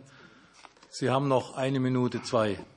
Die brauche ich jetzt in der Weise gar nicht mehr nur zur Beantwortung dessen. Also die Systemkosten für den Bürger, für den Verbraucher würden damit am Ende sehr deutlich gesenkt, weil der grundsätzliche Unterschied, den man ja immer sagt, auch zum Netzausbau im erneuerbaren Energiesystem, ist die örtliche Verfügbarkeit nicht mehr die oberste Prämisse von Energiebereitstellung, sondern die zeitliche Verfügbarkeit. Denn der riesige Vorteil, der immer wieder unterschätzt wird von erneuerbaren Energien, ist, dass man sie überall herstellen kann aber nicht in der notwendigen Menge. Das kann ich über den Speicher sichern.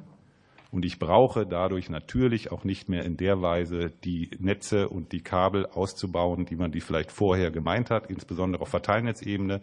Selbstverständlich, das ist kein Plädoyer, den Netzausbau einzustellen. Wir brauchen die Netze, wir brauchen den Ausbau der Netze, aber sich immer wieder mal klar zu machen, dieses schöne Prinzip NOVA, Netzoptimierung vor Ausbau, ist am Ende das kosteneffizienteste, was man dort umsetzen kann. Vielen Dank. Dankeschön. So, jetzt Andreas Remkus. Können Sie uns hören?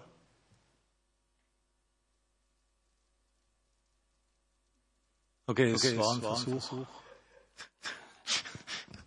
ja. Andreas Remkus, können Sie uns hören? Dann müssen Sie sich unmuten.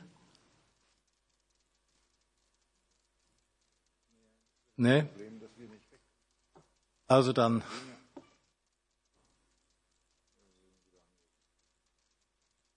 Er wählt sich gerade neu ein.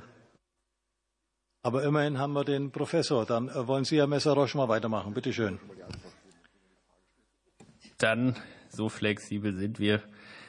Ähm, Herr Sterner, äh, danke. Meine Frage ging an, an Sie. Die erste ist, ähm, inwiefern müssen wir Kraftwerks- und Speicherstrategie aufeinander abstimmen, ähm, um optimale Ergebnisse zu erzielen?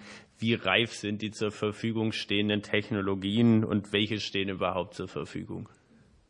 Herr Professor Sterner. Vielen Dank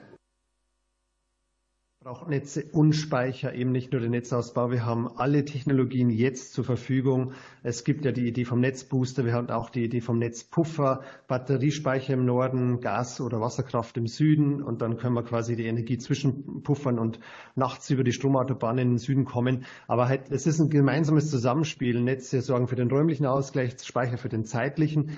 Bin voll dabei bei diesem Thema Nutzen statt Abregeln. Über vier Milliarden Euro wegschmeißen ist Quatsch. Ähm, ich kämpfe schon seit Jahren dafür, dass auch Wasserstoff und Powergas äh, in den Netzentwicklungsplan aufgenommen wird. Ähm, wir haben die Technologien seit 15 Jahren, die sind klar. Seit 20 Jahren machen wir da Konferenzen und noch mehr dazu. Es ist wirklich, also die Lösungen sind alle da. Ich möchte noch mal ein bisschen auf diese Frage Dunkelflaute eingehen. Ja, ähm, beim Pumpspeichern, bei der Batterie ist Speichern, Laden, Entladen, alles in einem. Aber die reichen nicht, um die Dunkelflaute zu überbrücken. Da brauchen wir europaweite Vernetzung, wo wir noch hinterherhinken. Und beim Gasspeicher ist es so, dass der Gasspeicher ist da, ausreichend Kapazität. Ähm, beim Einspeichern müssen wir noch zubauen bei Power to Gas. Beim Ausspeichern haben wir 36 Gigawatt. Es reicht also nicht, um die Dunkelflaute abzusichern, aber die Wahrscheinlichkeit ist sehr, sehr gering. Aber ganz klar, wir müssen einfach, wenn wir am Kohleausstieg hängt definitiv auch, ähm, also äh, der, am Erfolg von den Speichern hängt zwangsläufig auch der Kohleausstieg und die Defossilisierung der anderen Sektoren. Ähm, deswegen, wie, wie eben Gebäude, Industrie etc., das hängt alles am Stromnetz und deswegen ist es so wichtig. Und deswegen ist die Kraftwerkstrategie äh, elementar auch mit den Gasspeichern verbunden und deswegen muss diese Kraftwerks- und Speicherstrategie gemeinsam gedacht und verzahnt werden ja, und aufeinander abstimmen und auch in diesem Systementwicklungsplan berücksichtigen. Ja, also das ist ganz wichtig. Und Schnelligkeit gewinnen wir, das stimmt. Wasserstoff ist noch nicht around the corner. Äh, deswegen Nutzung vorhandener Gasinfrastrukturen, die das können. Ähm, da sind die Speicher vorhanden. Also es ist eine Mehr, dass wir keine Speicher haben. Die Lösungen sind alle da. Äh, wir sollten auch auf die ähm, heimische Nutzung fokussieren. Unser Wasserstoffatlas zeigt, dass das technische Potenzial da ist, aber nicht jedes technische Potenzial ist A wirtschaftlich nutzbar und B ist es der Politik einfach bislang nicht gelungen, über Kommunikation und finanzielle Teilhabe der Bevölkerung auch die gesellschaftliche Akzeptanz zur Erschließung dieses Potenzials herzustellen. Daher brauchen wir weiterhin Importe, aber, ähm, und, und, aber dennoch die heimische Wertschöpfung bietet wirklich große Möglichkeiten, das äh, vor Ort umzusetzen und die Wertschöpfung bei uns zu halten. Aber wir müssen es gesamtheitlich denken. Ja? Technisch sind wir durch. Wir brauchen jetzt nur die Regulatorik, dass wir das auch umsetzen, was wir können. Vielen Dank. Dankeschön. Andreas, können Sie mich hören, wo immer Sie sind? Dann springen wir jetzt in die Runde zwei zurück. Da ist noch eine offene Fragesteller, Andreas Remkus, SPD. Bitte schön. Meine Frage geht an Christian Heine. Ähm, Heine, ein Aspekt in der Speichertechnologie, der finde ich, müsste auch ähm, im Antrag noch mal stärker belichtet werden, den die Union gestellt hat, nämlich die Frage der Wärmespeicherung. Ich würde Sie gerne fragen wollen, ähm, ob Sie noch mal kurz darstellen können, warum es so wichtig ist, diese Speichervariante im Gesamtsystem ähm, wie wir gehört haben, ähm, sektorkopplungsübergreifend ebenso zu berücksichtigen wie die anderen Varianten. Und was braucht es denn Ihrer Ansicht nach, damit diese Optionen auch langfristig auf eine solide Finanzierungsgrundlage gestellt und gebaut werden können? Herr Heine. Ja, vielen herzlichen Dank, Herr Grimkus. Das ist in der Tat richtig. Wir brauchen eine gesamthafte Strategie für die Energiespeicherung und das inkludiert eben den Wärmesektor genauso wie den Um- und auch den Wasserstoffbereich. Im Bereich Wärme äh, ist es tatsächlich so, dass wir, wenn Sie mal anschauen, wir haben eine Wärmelastverteilung im Sommer zu Winter von 1 zu 14. Ähm, und ich speichere industrielle Abwärme ein, die ich in der Grundlast nutzen möchte. Und natürlich ergibt es dann total Sinn, dass die industrielle Abwärme, die ganzjährig verfügbar ist und die ich im Sommer nicht brauche, saisonal gespeichert wird, so um sie in der Heizperiode nutzbar zu machen.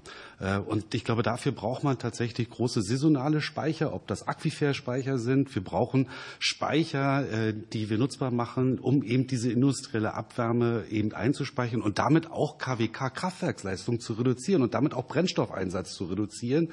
Ähm, ich glaube, es ist schon eine relativ gute Grundlage ja geschaffen. Wir haben im Kraft-Wärme-Kopplungsgesetz ja nicht nur die Gas- und Dampfturbinenanlagen oder die wasserstofffähigen äh, Kraftwerke, sondern da sind ja Speicher inkludiert. Aus meiner Sicht wirklich wichtig, dass wir das KWKG über 26 hinaus verlängern bis mindestens 2030. Äh, das EuGH-Urteil gibt uns ja die Möglichkeiten dazu und hier kann der Gesetzgeber aktiv werden. Und bei der BEW, bei der Bundesförderung effiziente Wärmenetze, ist es so, das, das ist zurzeit ein, ein, ein Programm. Und in der Diskussion um den KTF haben wir gesehen, wie schwierig es ist, tatsächlich die Finanzierung abzusichern für ein Bundesförderprogramm. Und aus unserer Sicht wäre es, glaube ich, ganz sinnvoll und wichtig, und das sagt auch die Branche, dass wir das BEW auf eine gesetzliche Grundlage stellen und das BEW tatsächlich zum Gesetz machen, um eben die Wärmewende in ganz Deutschland eben tatsächlich auch zum Erfolg zu führen. Herr Remkus, Nachfrage. Danke, ja, ähm, in der Tat äh, ganz kurz die Zeitschiene, ähm, Herr Heine. Was äh, ist äh, das Ideale? So schnell, so groß wie möglich oder ähm, solide auf Zeiten abgestellt, wo es wirklich bedürftig wird? Oder anders gefragt, wie unterstützen wir denn die industrielle Abwärme, dass sie dann noch eingespeichert werden kann in die öffentlichen Netze beispielsweise? Eine. Ich glaube, da sind in der Zwischenzeit ja gute gesetzliche Grundlagen geschaffen worden. Wir haben zum einen die kommunale Wärmeplanung, wir haben das GEG. Es in den Kommunen werden industrielle Abwärmekataster geschaffen, um die Potenziale zu ermitteln. Wir haben in Hamburg so eine Potenzialanalyse gemacht und festgestellt, dass wir da 350 MW industrielles Abwärmepotenzial haben. Das ist ein mittelgroßes Kraftwerk und ich glaube, da wo Potenziale in Deutschland sind, können die auch gehoben werden.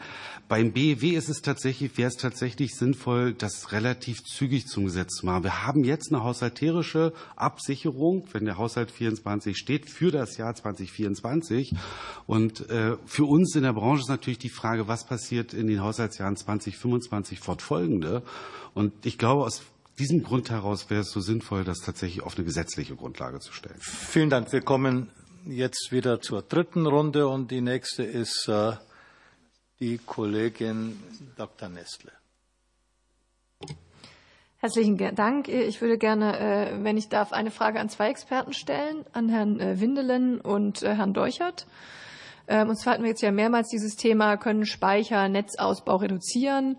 So, wir haben gehört, jetzt nicht zu einem Ausmaß, dass man die Netzentwicklungsplanung völlig neu machen muss. Aber sicherlich geht es ein bisschen. Meine Vermutung ist ja, dass es aber auch davon abhängt, wie wir die Rahmenbedingungen setzen, wie gut das gelingt. Ja, weil es, also es gibt genug Beispiele, Netze hinterm, äh, Speicher hinterm Netzengpass, die dann eben gerade den Netzengpass verschärfen oder Eigenstromoptimierung, wo da eben nicht die Netze entlastet werden. Und es gibt genug andere Beispiele, wo sie entlastet werden. Wie müssen wir denn die politischen Rahmenbedingungen setzen, damit die Speicher tatsächlich optimal zur Entlastung der Netze beitragen? Herr Windelen. Vielen Dank. Ähm, also bei dem Thema Ersetzung oder ähm, ähm, Verschiebung des Netzausbaus oder Ersetzausbaubedarf äh, senken ist natürlich immer sehr genau zu betrachten, welchen Netzausbau will ich ersetzen. Bin ich im Hochspannungsbereich, bin ich im Überleitungsbau, bin ich im Mittelspannungsbereich, bin ich im äh, Niederspannungsbereich. Und natürlich gerade auf dem Mittelspannungsbereich sind Speicher sehr viel in der Lage, Netzausbau zu ersetzen, weil sie regional, lokal die Energie bereits dort bereitstellen können, wo sie genutzt wird und sie nicht vom Norden in Süden, vom Süden in Norden über lange Strecken ähm, transportiert werden müssen. Das reduziert natürlich lokal sehr deutlich den Netzausbaubedarf, wo wir wahrscheinlich auf HGÜ-Ebene dort nicht den Rieseneffekt sehen werden, weil äh, die, den Transport auf HGÜ-Ebene, der wird weiter über Netze in Teilen stattfinden können. Den können wir nicht über Speicher abwickeln. Also äh, muss man sich immer genau angucken, wo will ich den Netzausbau ähm, trennen. Und das muss man immer dann auch technisch sich genau angucken. Also sozusagen pauschal sagen, nein, das hilft nichts oder das hilft ganz viel. Man muss das immer ein bisschen differenzierter betrachten, auf welcher Richtung, in welcher Ebene, auf welcher Netzspannungsebene und mit welcher Technologie will ich was verschieben. Wie wir auch uns immer wieder sehr genau angucken müssen, Unterschied zwischen Leistungsspeichern und Kapazitätsspeichern und jetzt nicht die Sachen immer alle in einen Topf werfen. Viele Sachen werden wahrscheinlich mit Batterien nicht gemacht werden, aber dafür sind dann Pumpspeicher da, dafür sind dann thermische Speicher da, die saisonal in die Speicherung gehen können. Äh, das eine sind halt Leistungsspeicher und das andere sind Kapazitätsspeicher. Das heißt immer, das Thema ist ein bisschen komplexer und man muss sich immer ein bisschen genauer angucken, aber dann äh, sieht man auch sehr schnell die genauen Vorteile, die wir da entwickeln können. Vielen Dank, Herr Deuchert. Danke. Ähm ich würde noch mal kurz etwas spezifischer auf den Punkt des, des äh, präventiven Engpassmanagements Redispatch eingehen. Ähm, eine gute Regelung sollte aus meiner Sicht vorsehen, dass die wirtschaftlichste Alternative genutzt wird, um, die, ähm, äh, um, das, um das Netz zu managen.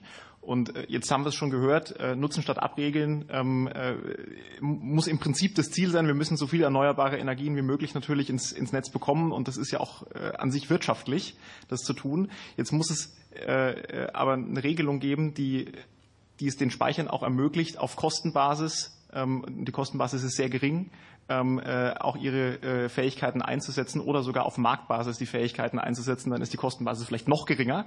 Ähm, das, äh, das kann dazu führen, dass, dass am Ende die, die Abregelung von Erneuerbaren in großem Maße verringert wird. Und ähm, dafür muss es in erster Linie richtige Rahmenbedingungen geben für die Berechnung der Kosten für, für Speicher. Das ist im Prinzip schon angelegt in Paragraph 13a ENWG. Ähm, dass Speicher sich da beteiligen. Und ähm, das Ganze muss jetzt eben mit Leben erfüllt werden, dass, äh, dass Speicher auch in die Lage versetzt werden, wirklich effizient ähm, äh, sich an Abregelungen zu beteiligen. Vielen Dank, Herr Deuchert. Herr Cotré. Ja, vielen Dank. Herr Hennig, der Wirtschaftsstandort Deutschland verliert ja an Wettbewerbsfähigkeit, eben aufgrund der hohen Energiepreise. Was müsste man tun, um also ein effizientes und natürlich eben auch ähm, wettbewerbsfähiges Energieversorgungssystem, also Stromerzeugungssystem hier zu bauen? Nicht. Entscheidend wäre die, wäre die, Rückführung auf ein marktliches System.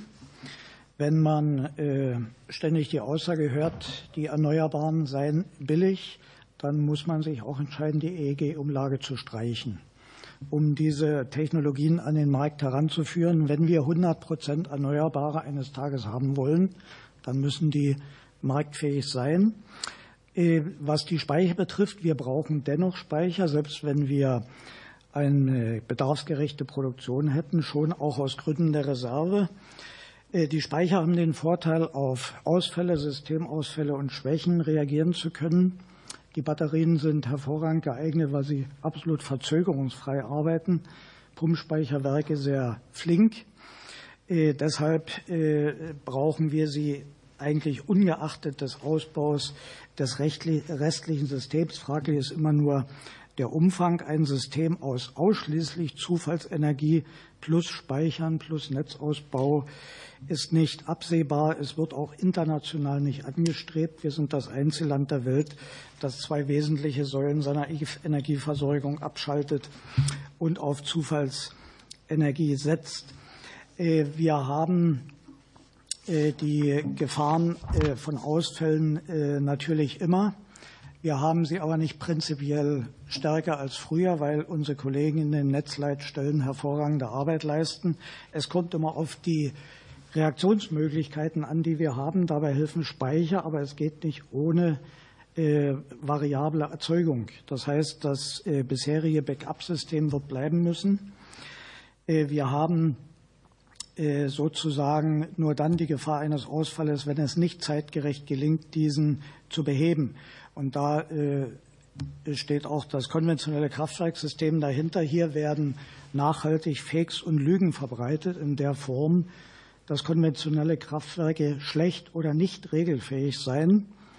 Äh, das stimmt bezogen auf die Kernkraft ohnehin nicht. Und bei den konventionellen Kraftwerken ist selbst bei Altanlagen inzwischen eine sehr gute Regelfähigkeit gegeben. Das äh, ist gesamtsystemisch zu betrachten und in Abstimmung mit dem Speicherbau äh, sozusagen bilanziell auszugleichen. Wir kommen im internationalen Wettbewerb nicht umhin, die Strompreise auf ein solches Niveau zu bekommen, dass eben weiterhin Wirtschaft und Industrie nicht abwandern. Dankeschön. Konrad Stockmeier. Vielen Dank, Herr Vorsitzender. Meine Frage geht nochmal an Herrn Deuchert. Jetzt sozusagen aus der Praxis gesprochen. Sie als äh, Projektierer von Großspeicherprojekten, welche bürokratischen Hemmnisse sehen Sie da zurzeit, die aufs Gleis zu bringen? Ähm, mit, der, äh, mit dem Hinweis nochmal, das kann ja sein, dass sowas äh, bundesgesetzgeberisch bedingt ist, vielleicht auch manchmal landesgesetzgeberisch oder auf der kommunalen Ebene. Also was müsste passieren, dass solche Projekte noch einfacher und schneller umgesetzt werden können? Herr Deuchert.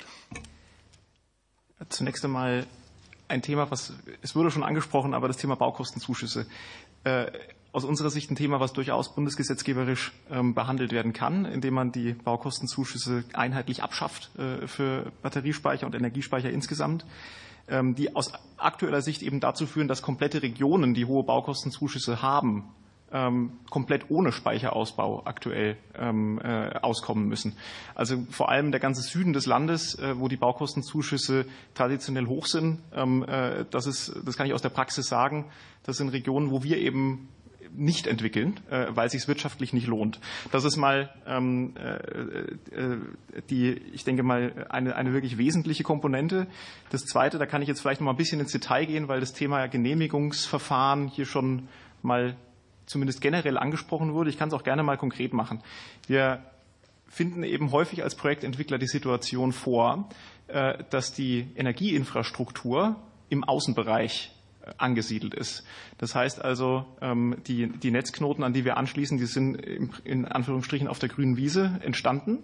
Ähm, und dort äh, können sinnvollerweise auch nur äh, die Großspeicher installiert werden. Und jetzt brauchen Sie natürlich die entsprechenden äh, genehmigungsrechtlichen Werkzeuge, um die Speicher dort auch hinzubekommen. Und häufig finden Sie dann Situationen vor, dass Sie noch nicht mal Flächennutzungspläne an den, an den Flächen in der Umgebung haben. Ähm, es gibt Möglichkeiten, die Anlagen im Außenbereich auch nach Paragraph 35 zu bauen. Die sind allerdings noch etwas wenig ausgetreten, etwas Grauzone, etwas Interpretationsspielraum. Da gibt es also ganz konkrete Möglichkeiten, das, ähm, äh, das zu konkretisieren, indem man einfach sagt, ja, die Speicher sind ja im überragenden öffentlichen Interesse, das hat der Gesetzgeber schon festgestellt, und dann können sie auch garantiert ähm, rechtssicher im Außenbereich gebaut werden.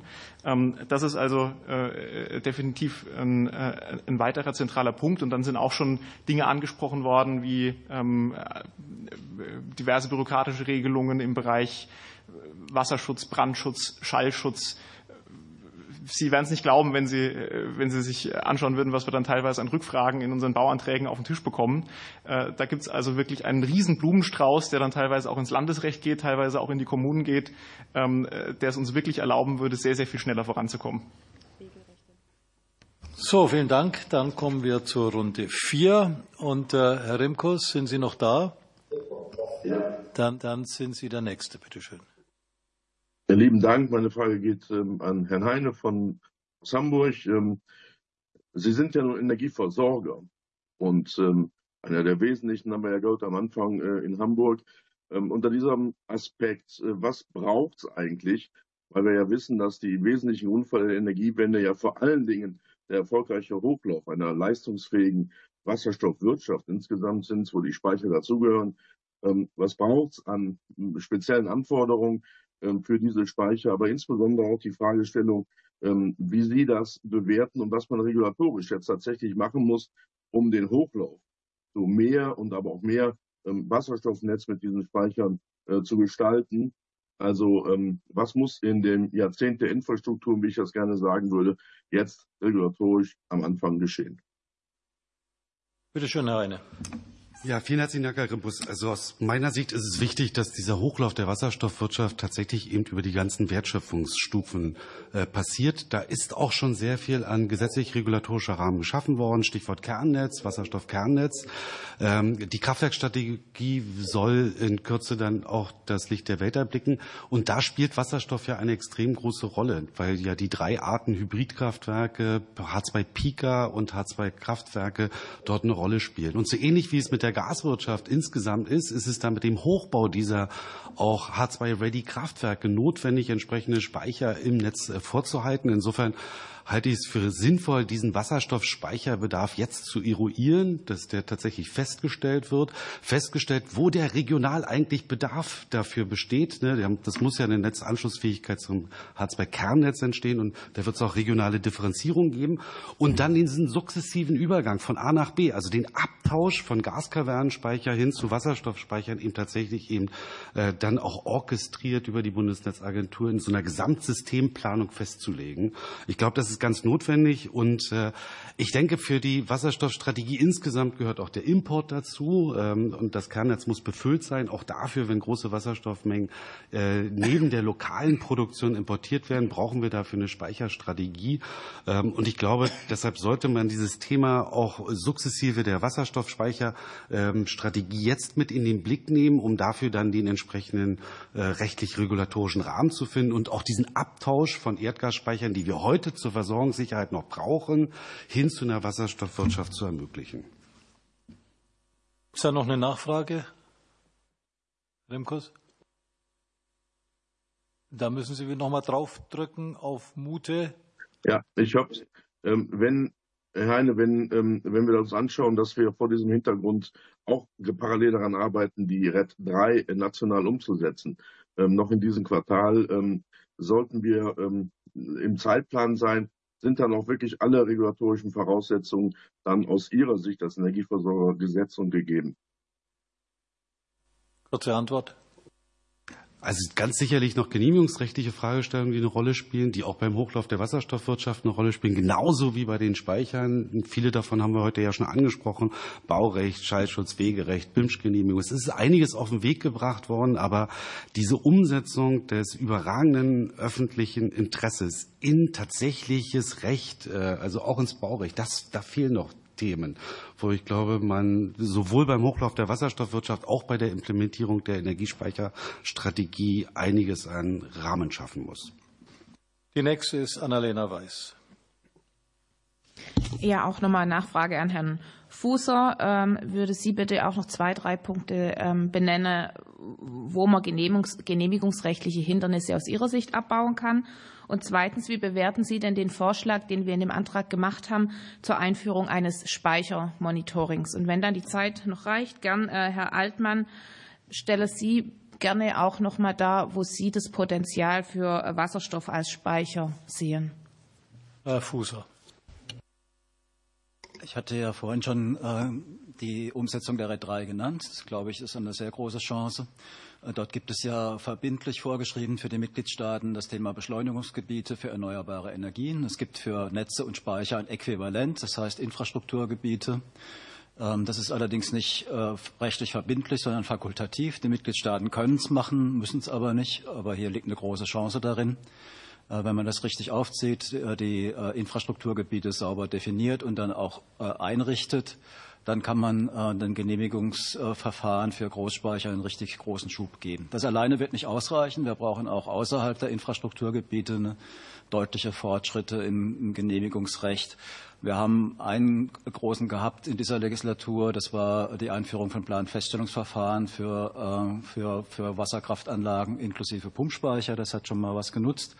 Darüber hinaus müssen wir uns aber ein Beispiel nehmen an dem, was im letzten Jahr und letzten anderthalb Jahren im Bereich der Erneuerbaren geschaffen worden ist. Wir brauchen äh, einen One-Stop-Shop, also eine, ein, eine klare Anlaufstelle für die Genehmigungsverfahren. Es müssen Fristen, sehr knappe Fristen eingeführt werden für die Erklärung der Vollständigkeit der, An, der, der Unterlagen beziehungsweise eine klare Ansage, was noch fehlt und dann äh, einen Abschluss davon und dergleichen mehr. Wir brauchen sozusagen Genehmigungs äh, Behörde, die sich auch als Partner äh, in dem Genehmigungsverfahren versteht, nicht als Verhinderungsstelle, sondern als jemand, der das ermöglicht und der versucht, Hindernisse, sofern sie bestehen, äh, aus dem Weg zu räumen. Dazu kann man, gibt es auch schon detaillierte Vorschläge, werden sicherlich noch einige jetzt in, in den nächsten Monaten äh, dazu folgen. Herr Altmann. Wasserstoff. Für mich ist Wasserstoff der Energieträger der Zukunft. Voraussetzung ist natürlich, dass der Wille zur Umsetzung der Klimaziele in Gesamtdeutschland auch langfristig bestehen bleibt und dass auch die Frage der Kostensteigerung, die mit, dem, mit der Einführung der Wasserstofftechnik verbunden sein wird, auch eine Akzeptanz findet. Und da sehe ich uns in Deutschland noch nicht auf dem Weg äh, so richtig vorankommen, äh, den, den wir eigentlich einschlagen müssen oder den wir gehen müssen. Aber ich stelle mal einfach mal die These auf, dass das in einiger Zeit auch wirklich greifen wird. Dann kann man mit Wasserstoff Erdgas äh, komplett ablösen und hat dann mit Wasserstoff den Energieträger, der im Prinzip alle diese Dinge, die heute, ich sag mal, über Erdgas laufen, ob das in der, in der Produktion von, von Produkten hinsichtlich der, der industriellen Nutzung oder auch Strom inklusive Speicherung äh, äh dann auch äh, äh, gehen kann. Wichtig ist, dass das Thema nicht nur einseitig in Bezug auf Speicherung oder auch Produktion von Wasserstoff, sondern dass das Thema auch in Richtung der Infrastruktur gedacht wird. Das hatte ich vorhin gesagt.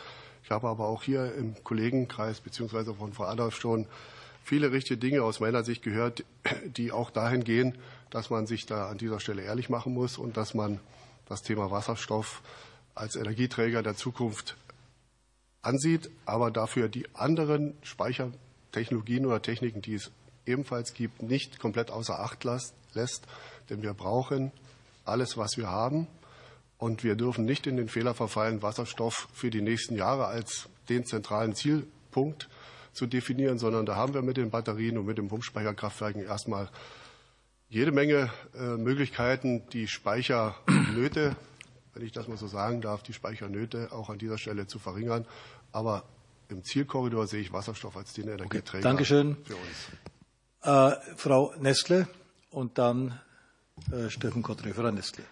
Herzlichen Dank. Äh, ich würde gerne Herrn äh, Ritzau noch mal die Chance geben, ähm, Punkte zu kommentieren, insbesondere einmal die Frage, wie müssen wir denn jetzt die Regulatorik aufstellen, ähm, damit Speicher tatsächlich, so gut sie es eben können, ähm, Netze entlasten und zweitens den Punkt mit den saisonalen Wärmespeichern und ob der industriellen Abwärmenutzung, wie Sie das einschätzen. Danke. Herr Ritzau. Ja, zu Punkt 1. Ähm, ich hatte ja schon ausgeführt, also aus meiner Sicht macht es keinen Sinn, dass man Speicher als äh, Erzeuger oder Verbraucher behandelt. Speicher führen ja zu einer zeitlichen Entkopplung. Und äh, das rechtfertigt, solange sich die Speicher am Ende netzdienlich verhalten, sie von Netzentgelten und Umlagen zu befreien. Und das sollte man dauerhaft machen. Äh, insbesondere wenn hier auch einige dafür plädieren, zum Beispiel auch Pumpspeicherwerke vielleicht doch noch eine Chance zu geben. Ne? Also allein bei den Bauzeiten brauche ich diese Planungssicherheit. Aber ich brauche das eben auch für die großen äh, Batteriespeicher, äh, die kommen werden. Und da werden viele Gigawatt gebaut. Also ganz klares Plädoyer.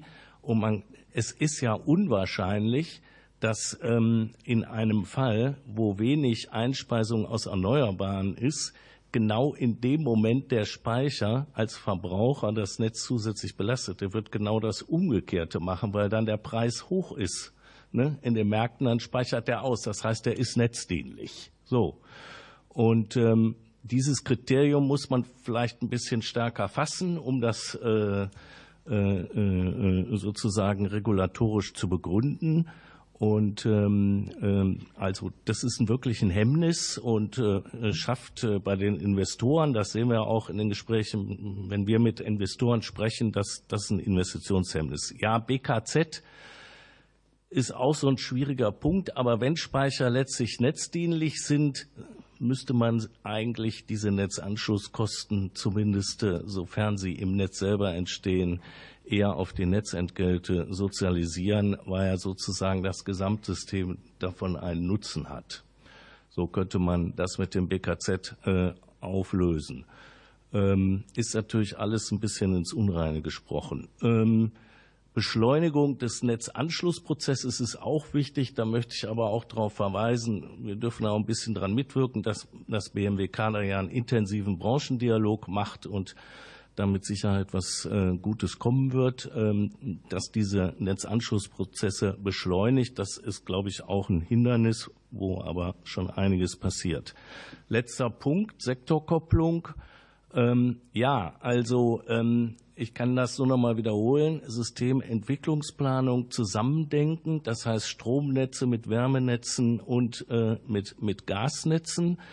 Insbesondere äh, ein Bedarf an saisonaler Speicherung, der geht mit Wasserstoff, aber Wasserstoff wird immer teuer sein. Das heißt, das wird nicht die Lösung aller Probleme sein. Das muss man auch deutlich sagen. Ähm, aber die saisonale Verlagerung äh, geht mit Wasserstoff, geht aber eben auch mit Wärmespeichern. Die Beispiele sind genannt worden, die Aquiferspeicher. Letzter Satz dazu. Ähm, es gibt tolle Konstrukte, sogenannte Hybrid-KWK-Anlagen. Das ist eine klassische KWK-Anlage mit Power to Heat, mit Wärme. Ist der Strompreis niedrig, kommt die Wärme aus Power to Heat. Das ist Nutzen statt Abregeln. Ist der Strompreis hoch, wenig Erneuerbare, dann läuft die KWK und dann läuft die KWK nicht nur als Reservekraftwerk, sondern gleichzeitig wird die Abwärme mitgenutzt. Das heißt, das ist auch noch effizient. Deswegen klares Plädoyer. Teil der Kraftwerkstrategie soll, sollten unbedingt solche hybriden KWK-Anlagen sein. Vielen Dank. Der nächste ist äh, Steffen Kottre. Herr Hennig, ähm, wie beurteilen Sie insgesamt die Diskussion jetzt hier über diese Energiespeicher? Ähm, wir haben ja überhaupt noch gar keine Kraftwerksstrategie, obwohl wir schon aus zwei Kraftwerksarten ausgestiegen sind. Wir haben keine Speicherstrategie, obwohl klar ist, äh, dass äh, Zufallsstrom gespeichert werden muss. Wie beurteilen Sie insgesamt die Diskussion darüber? Herr Hennig. Ich finde die Diskussion gut, es ist sehr erhellend und es ist natürlich schon ganz richtig gesagt worden, äh, dass Kohleausstieg und Speicherausbau miteinander zusammenhängen und dass das bedacht werden muss. In dem Zusammenhang die Ergänzung, dass hier im KVBG, Kohleverstromungsbeendigungsgesetz, Paragraph 54 die regelmäßige Überprüfung äh, vorgeschrieben ist. Der erste Zwischenbericht hätte am 15. August 22 vorliegen müssen. Das ist nicht erfolgt. Der war dann angekündigt für Sommer 23.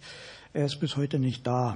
Stattdessen gibt es ein Ersatzkraftwerke-Bereithaltungsgesetz, um über den Winter zu kommen. Das läuft jetzt allerdings aus, äh, wird vermutlich in irgendeiner Form ein Nachfolger bekommen. Äh, vor dem Hintergrund, dass jedes Kohlekraftwerk in Deutschland bereits einen Abschalttermin hat, einen Stilllegungstermin, aber andererseits die Inbetriebnahmetermine der Gaskraftwerke aus der ausstehenden Gaskraftwerkstrategie immer noch fehlen, äh, scheint mir das ähm, nicht so erfolgreich zu laufen, wie das gedacht war. Der übliche Verfahrensweg bei der Änderung eines Systems besteht darin, erst das alte alternative System aufzubauen und in Betrieb zu setzen und erst dann das bestehende System abzuschalten. Wir machen das äh, bei der Stromwende gerade andersrum. Wir schalten zuerst ab und überlegen dann relativ krampfhaft und unter Zeitdruck, äh, was tun wir jetzt? Das ist von der Abfolge äh, merkwürdig. Also jeder, der sich eine neue Waschmaschine zulegt, der macht das umgekehrt. Und die Energieversorgung ist wichtiger als die Waschmaschine zu Hause. Danke. Vielen Dank. Nachfrage. Dann gehören die letzten drei Minuten dem Kollegen Konrad Stockmeier. Der sich für eben jene drei Minuten bedankt, Herr Vorsitzender. Die Frage geht nochmal an Herrn Deuchert. Ähm, und äh, zum Ende gerne nochmal auf Neudeutsch, wie man so schön sagt, das Big Picture. Äh, das Stichwort Kraftwerkstrategie ist jetzt ja hier schon sehr oft gefallen. Ähm, würden Sie da nochmal aufzeigen, welche Potenziale in Speichern stecken, diese Kraftwerksstrategie zu weiten in Richtung eines intelligenten Kapazitätsmarktes, der dann halt wesentlich mehr umfasst äh, als in Anführungszeichen nur äh, Gaskraftwerke neu zu errichten. Und zeigen Sie gerne auch noch mal auf, welche Potenziale es da gibt, äh, den ein oder anderen Bedarf an solchen Gaskraftwerken zu senken, wenn wir mit Speichern vorankommen. Vielen Dank. Herr Deuchert. Sehr gerne.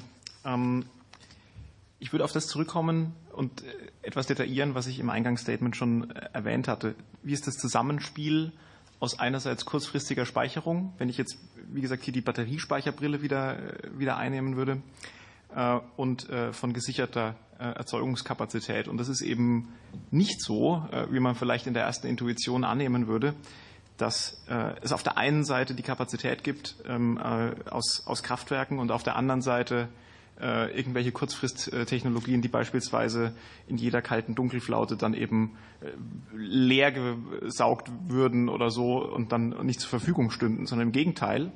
Ähm, wir sehen eben sehr wohl, wenn wir es jetzt mal auf Systemsicht betrachten und, und vergegenwärtigen wir uns die, die kalte Dunkelflaute, die schon angesprochen wurde, dann haben wir eben den Punkt, äh, dass wir auch innerhalb dieser Flaute ähm, nur bestimmte Stunden haben, die eben eine besonders hohe Nachfrage haben, die besonders hohe Preise haben, die besonders kritisch sind. Das werden Sie bestätigt sehen in jedem Versorgungssicherheitsbericht, den Sie sich äh, anschauen. Und dann sehen Sie eben, dass die Kurzfristspeicherung sehr wohl einen zusätzlichen Effekt hat ähm, äh, auf die, ähm, äh, auf die Frage, wie viel zusätzliche Kapazität denn benötigt würde. Wir haben das, wie gesagt, in der Studie getan, die ich angesprochen hatte, mit Frontier Economics. Ähm, und dort kam raus, dass im Jahr 2030 eben 9 Gigawatt weniger an Kraftwerksleistung, an Gaskraftwerksleistung benötigt würde. Wenn man es schafft, äh, die genannten 15 Gigawatt, jetzt Sierra hat noch mehr, noch mehr in den Raum gestellt, also, also diese 15 Gigawatt mal zu bauen an, äh, an Großbatteriespeichern.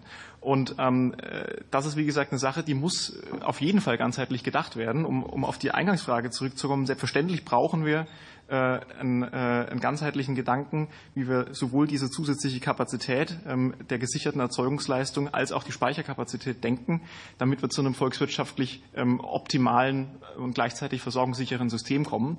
Ähm, und die Zahlen sind im Raum. Und um es nochmal ganz klar zu sagen, wenn Sie von diesen 9 Gigawatt weniger reden an Gaskraftwerken, diese zusätzlichen Batteriespeicher, die funktionieren aber ohne Subvention. Die kriegen Sie einfach so, dann, wenn Sie eben die Rahmenbedingungen dafür schaffen. Vielen Dank. Ich bedanke mich für diese nicht nur harmonische, sondern höchst informative Veranstaltung. Vielen Dank an Sie, Frau Dr. Adolf, und an Sie, meine Herren Sachverständigen hier und äh, online. Liebe Kolleginnen und Kollegen, es ist äh, gleich 16 Uhr. Ich darf äh, Sie alle äh, nach Hause, einen, einen guten Nachhausewunsch mitgeben. Die Kollegen müssen noch hier bleiben. Die haben eine harte Haushaltswoche vor sich. Alles Gute, kommen Sie bald wieder und kommen Sie vor allem jetzt gut nach Hause. Vielen Dank.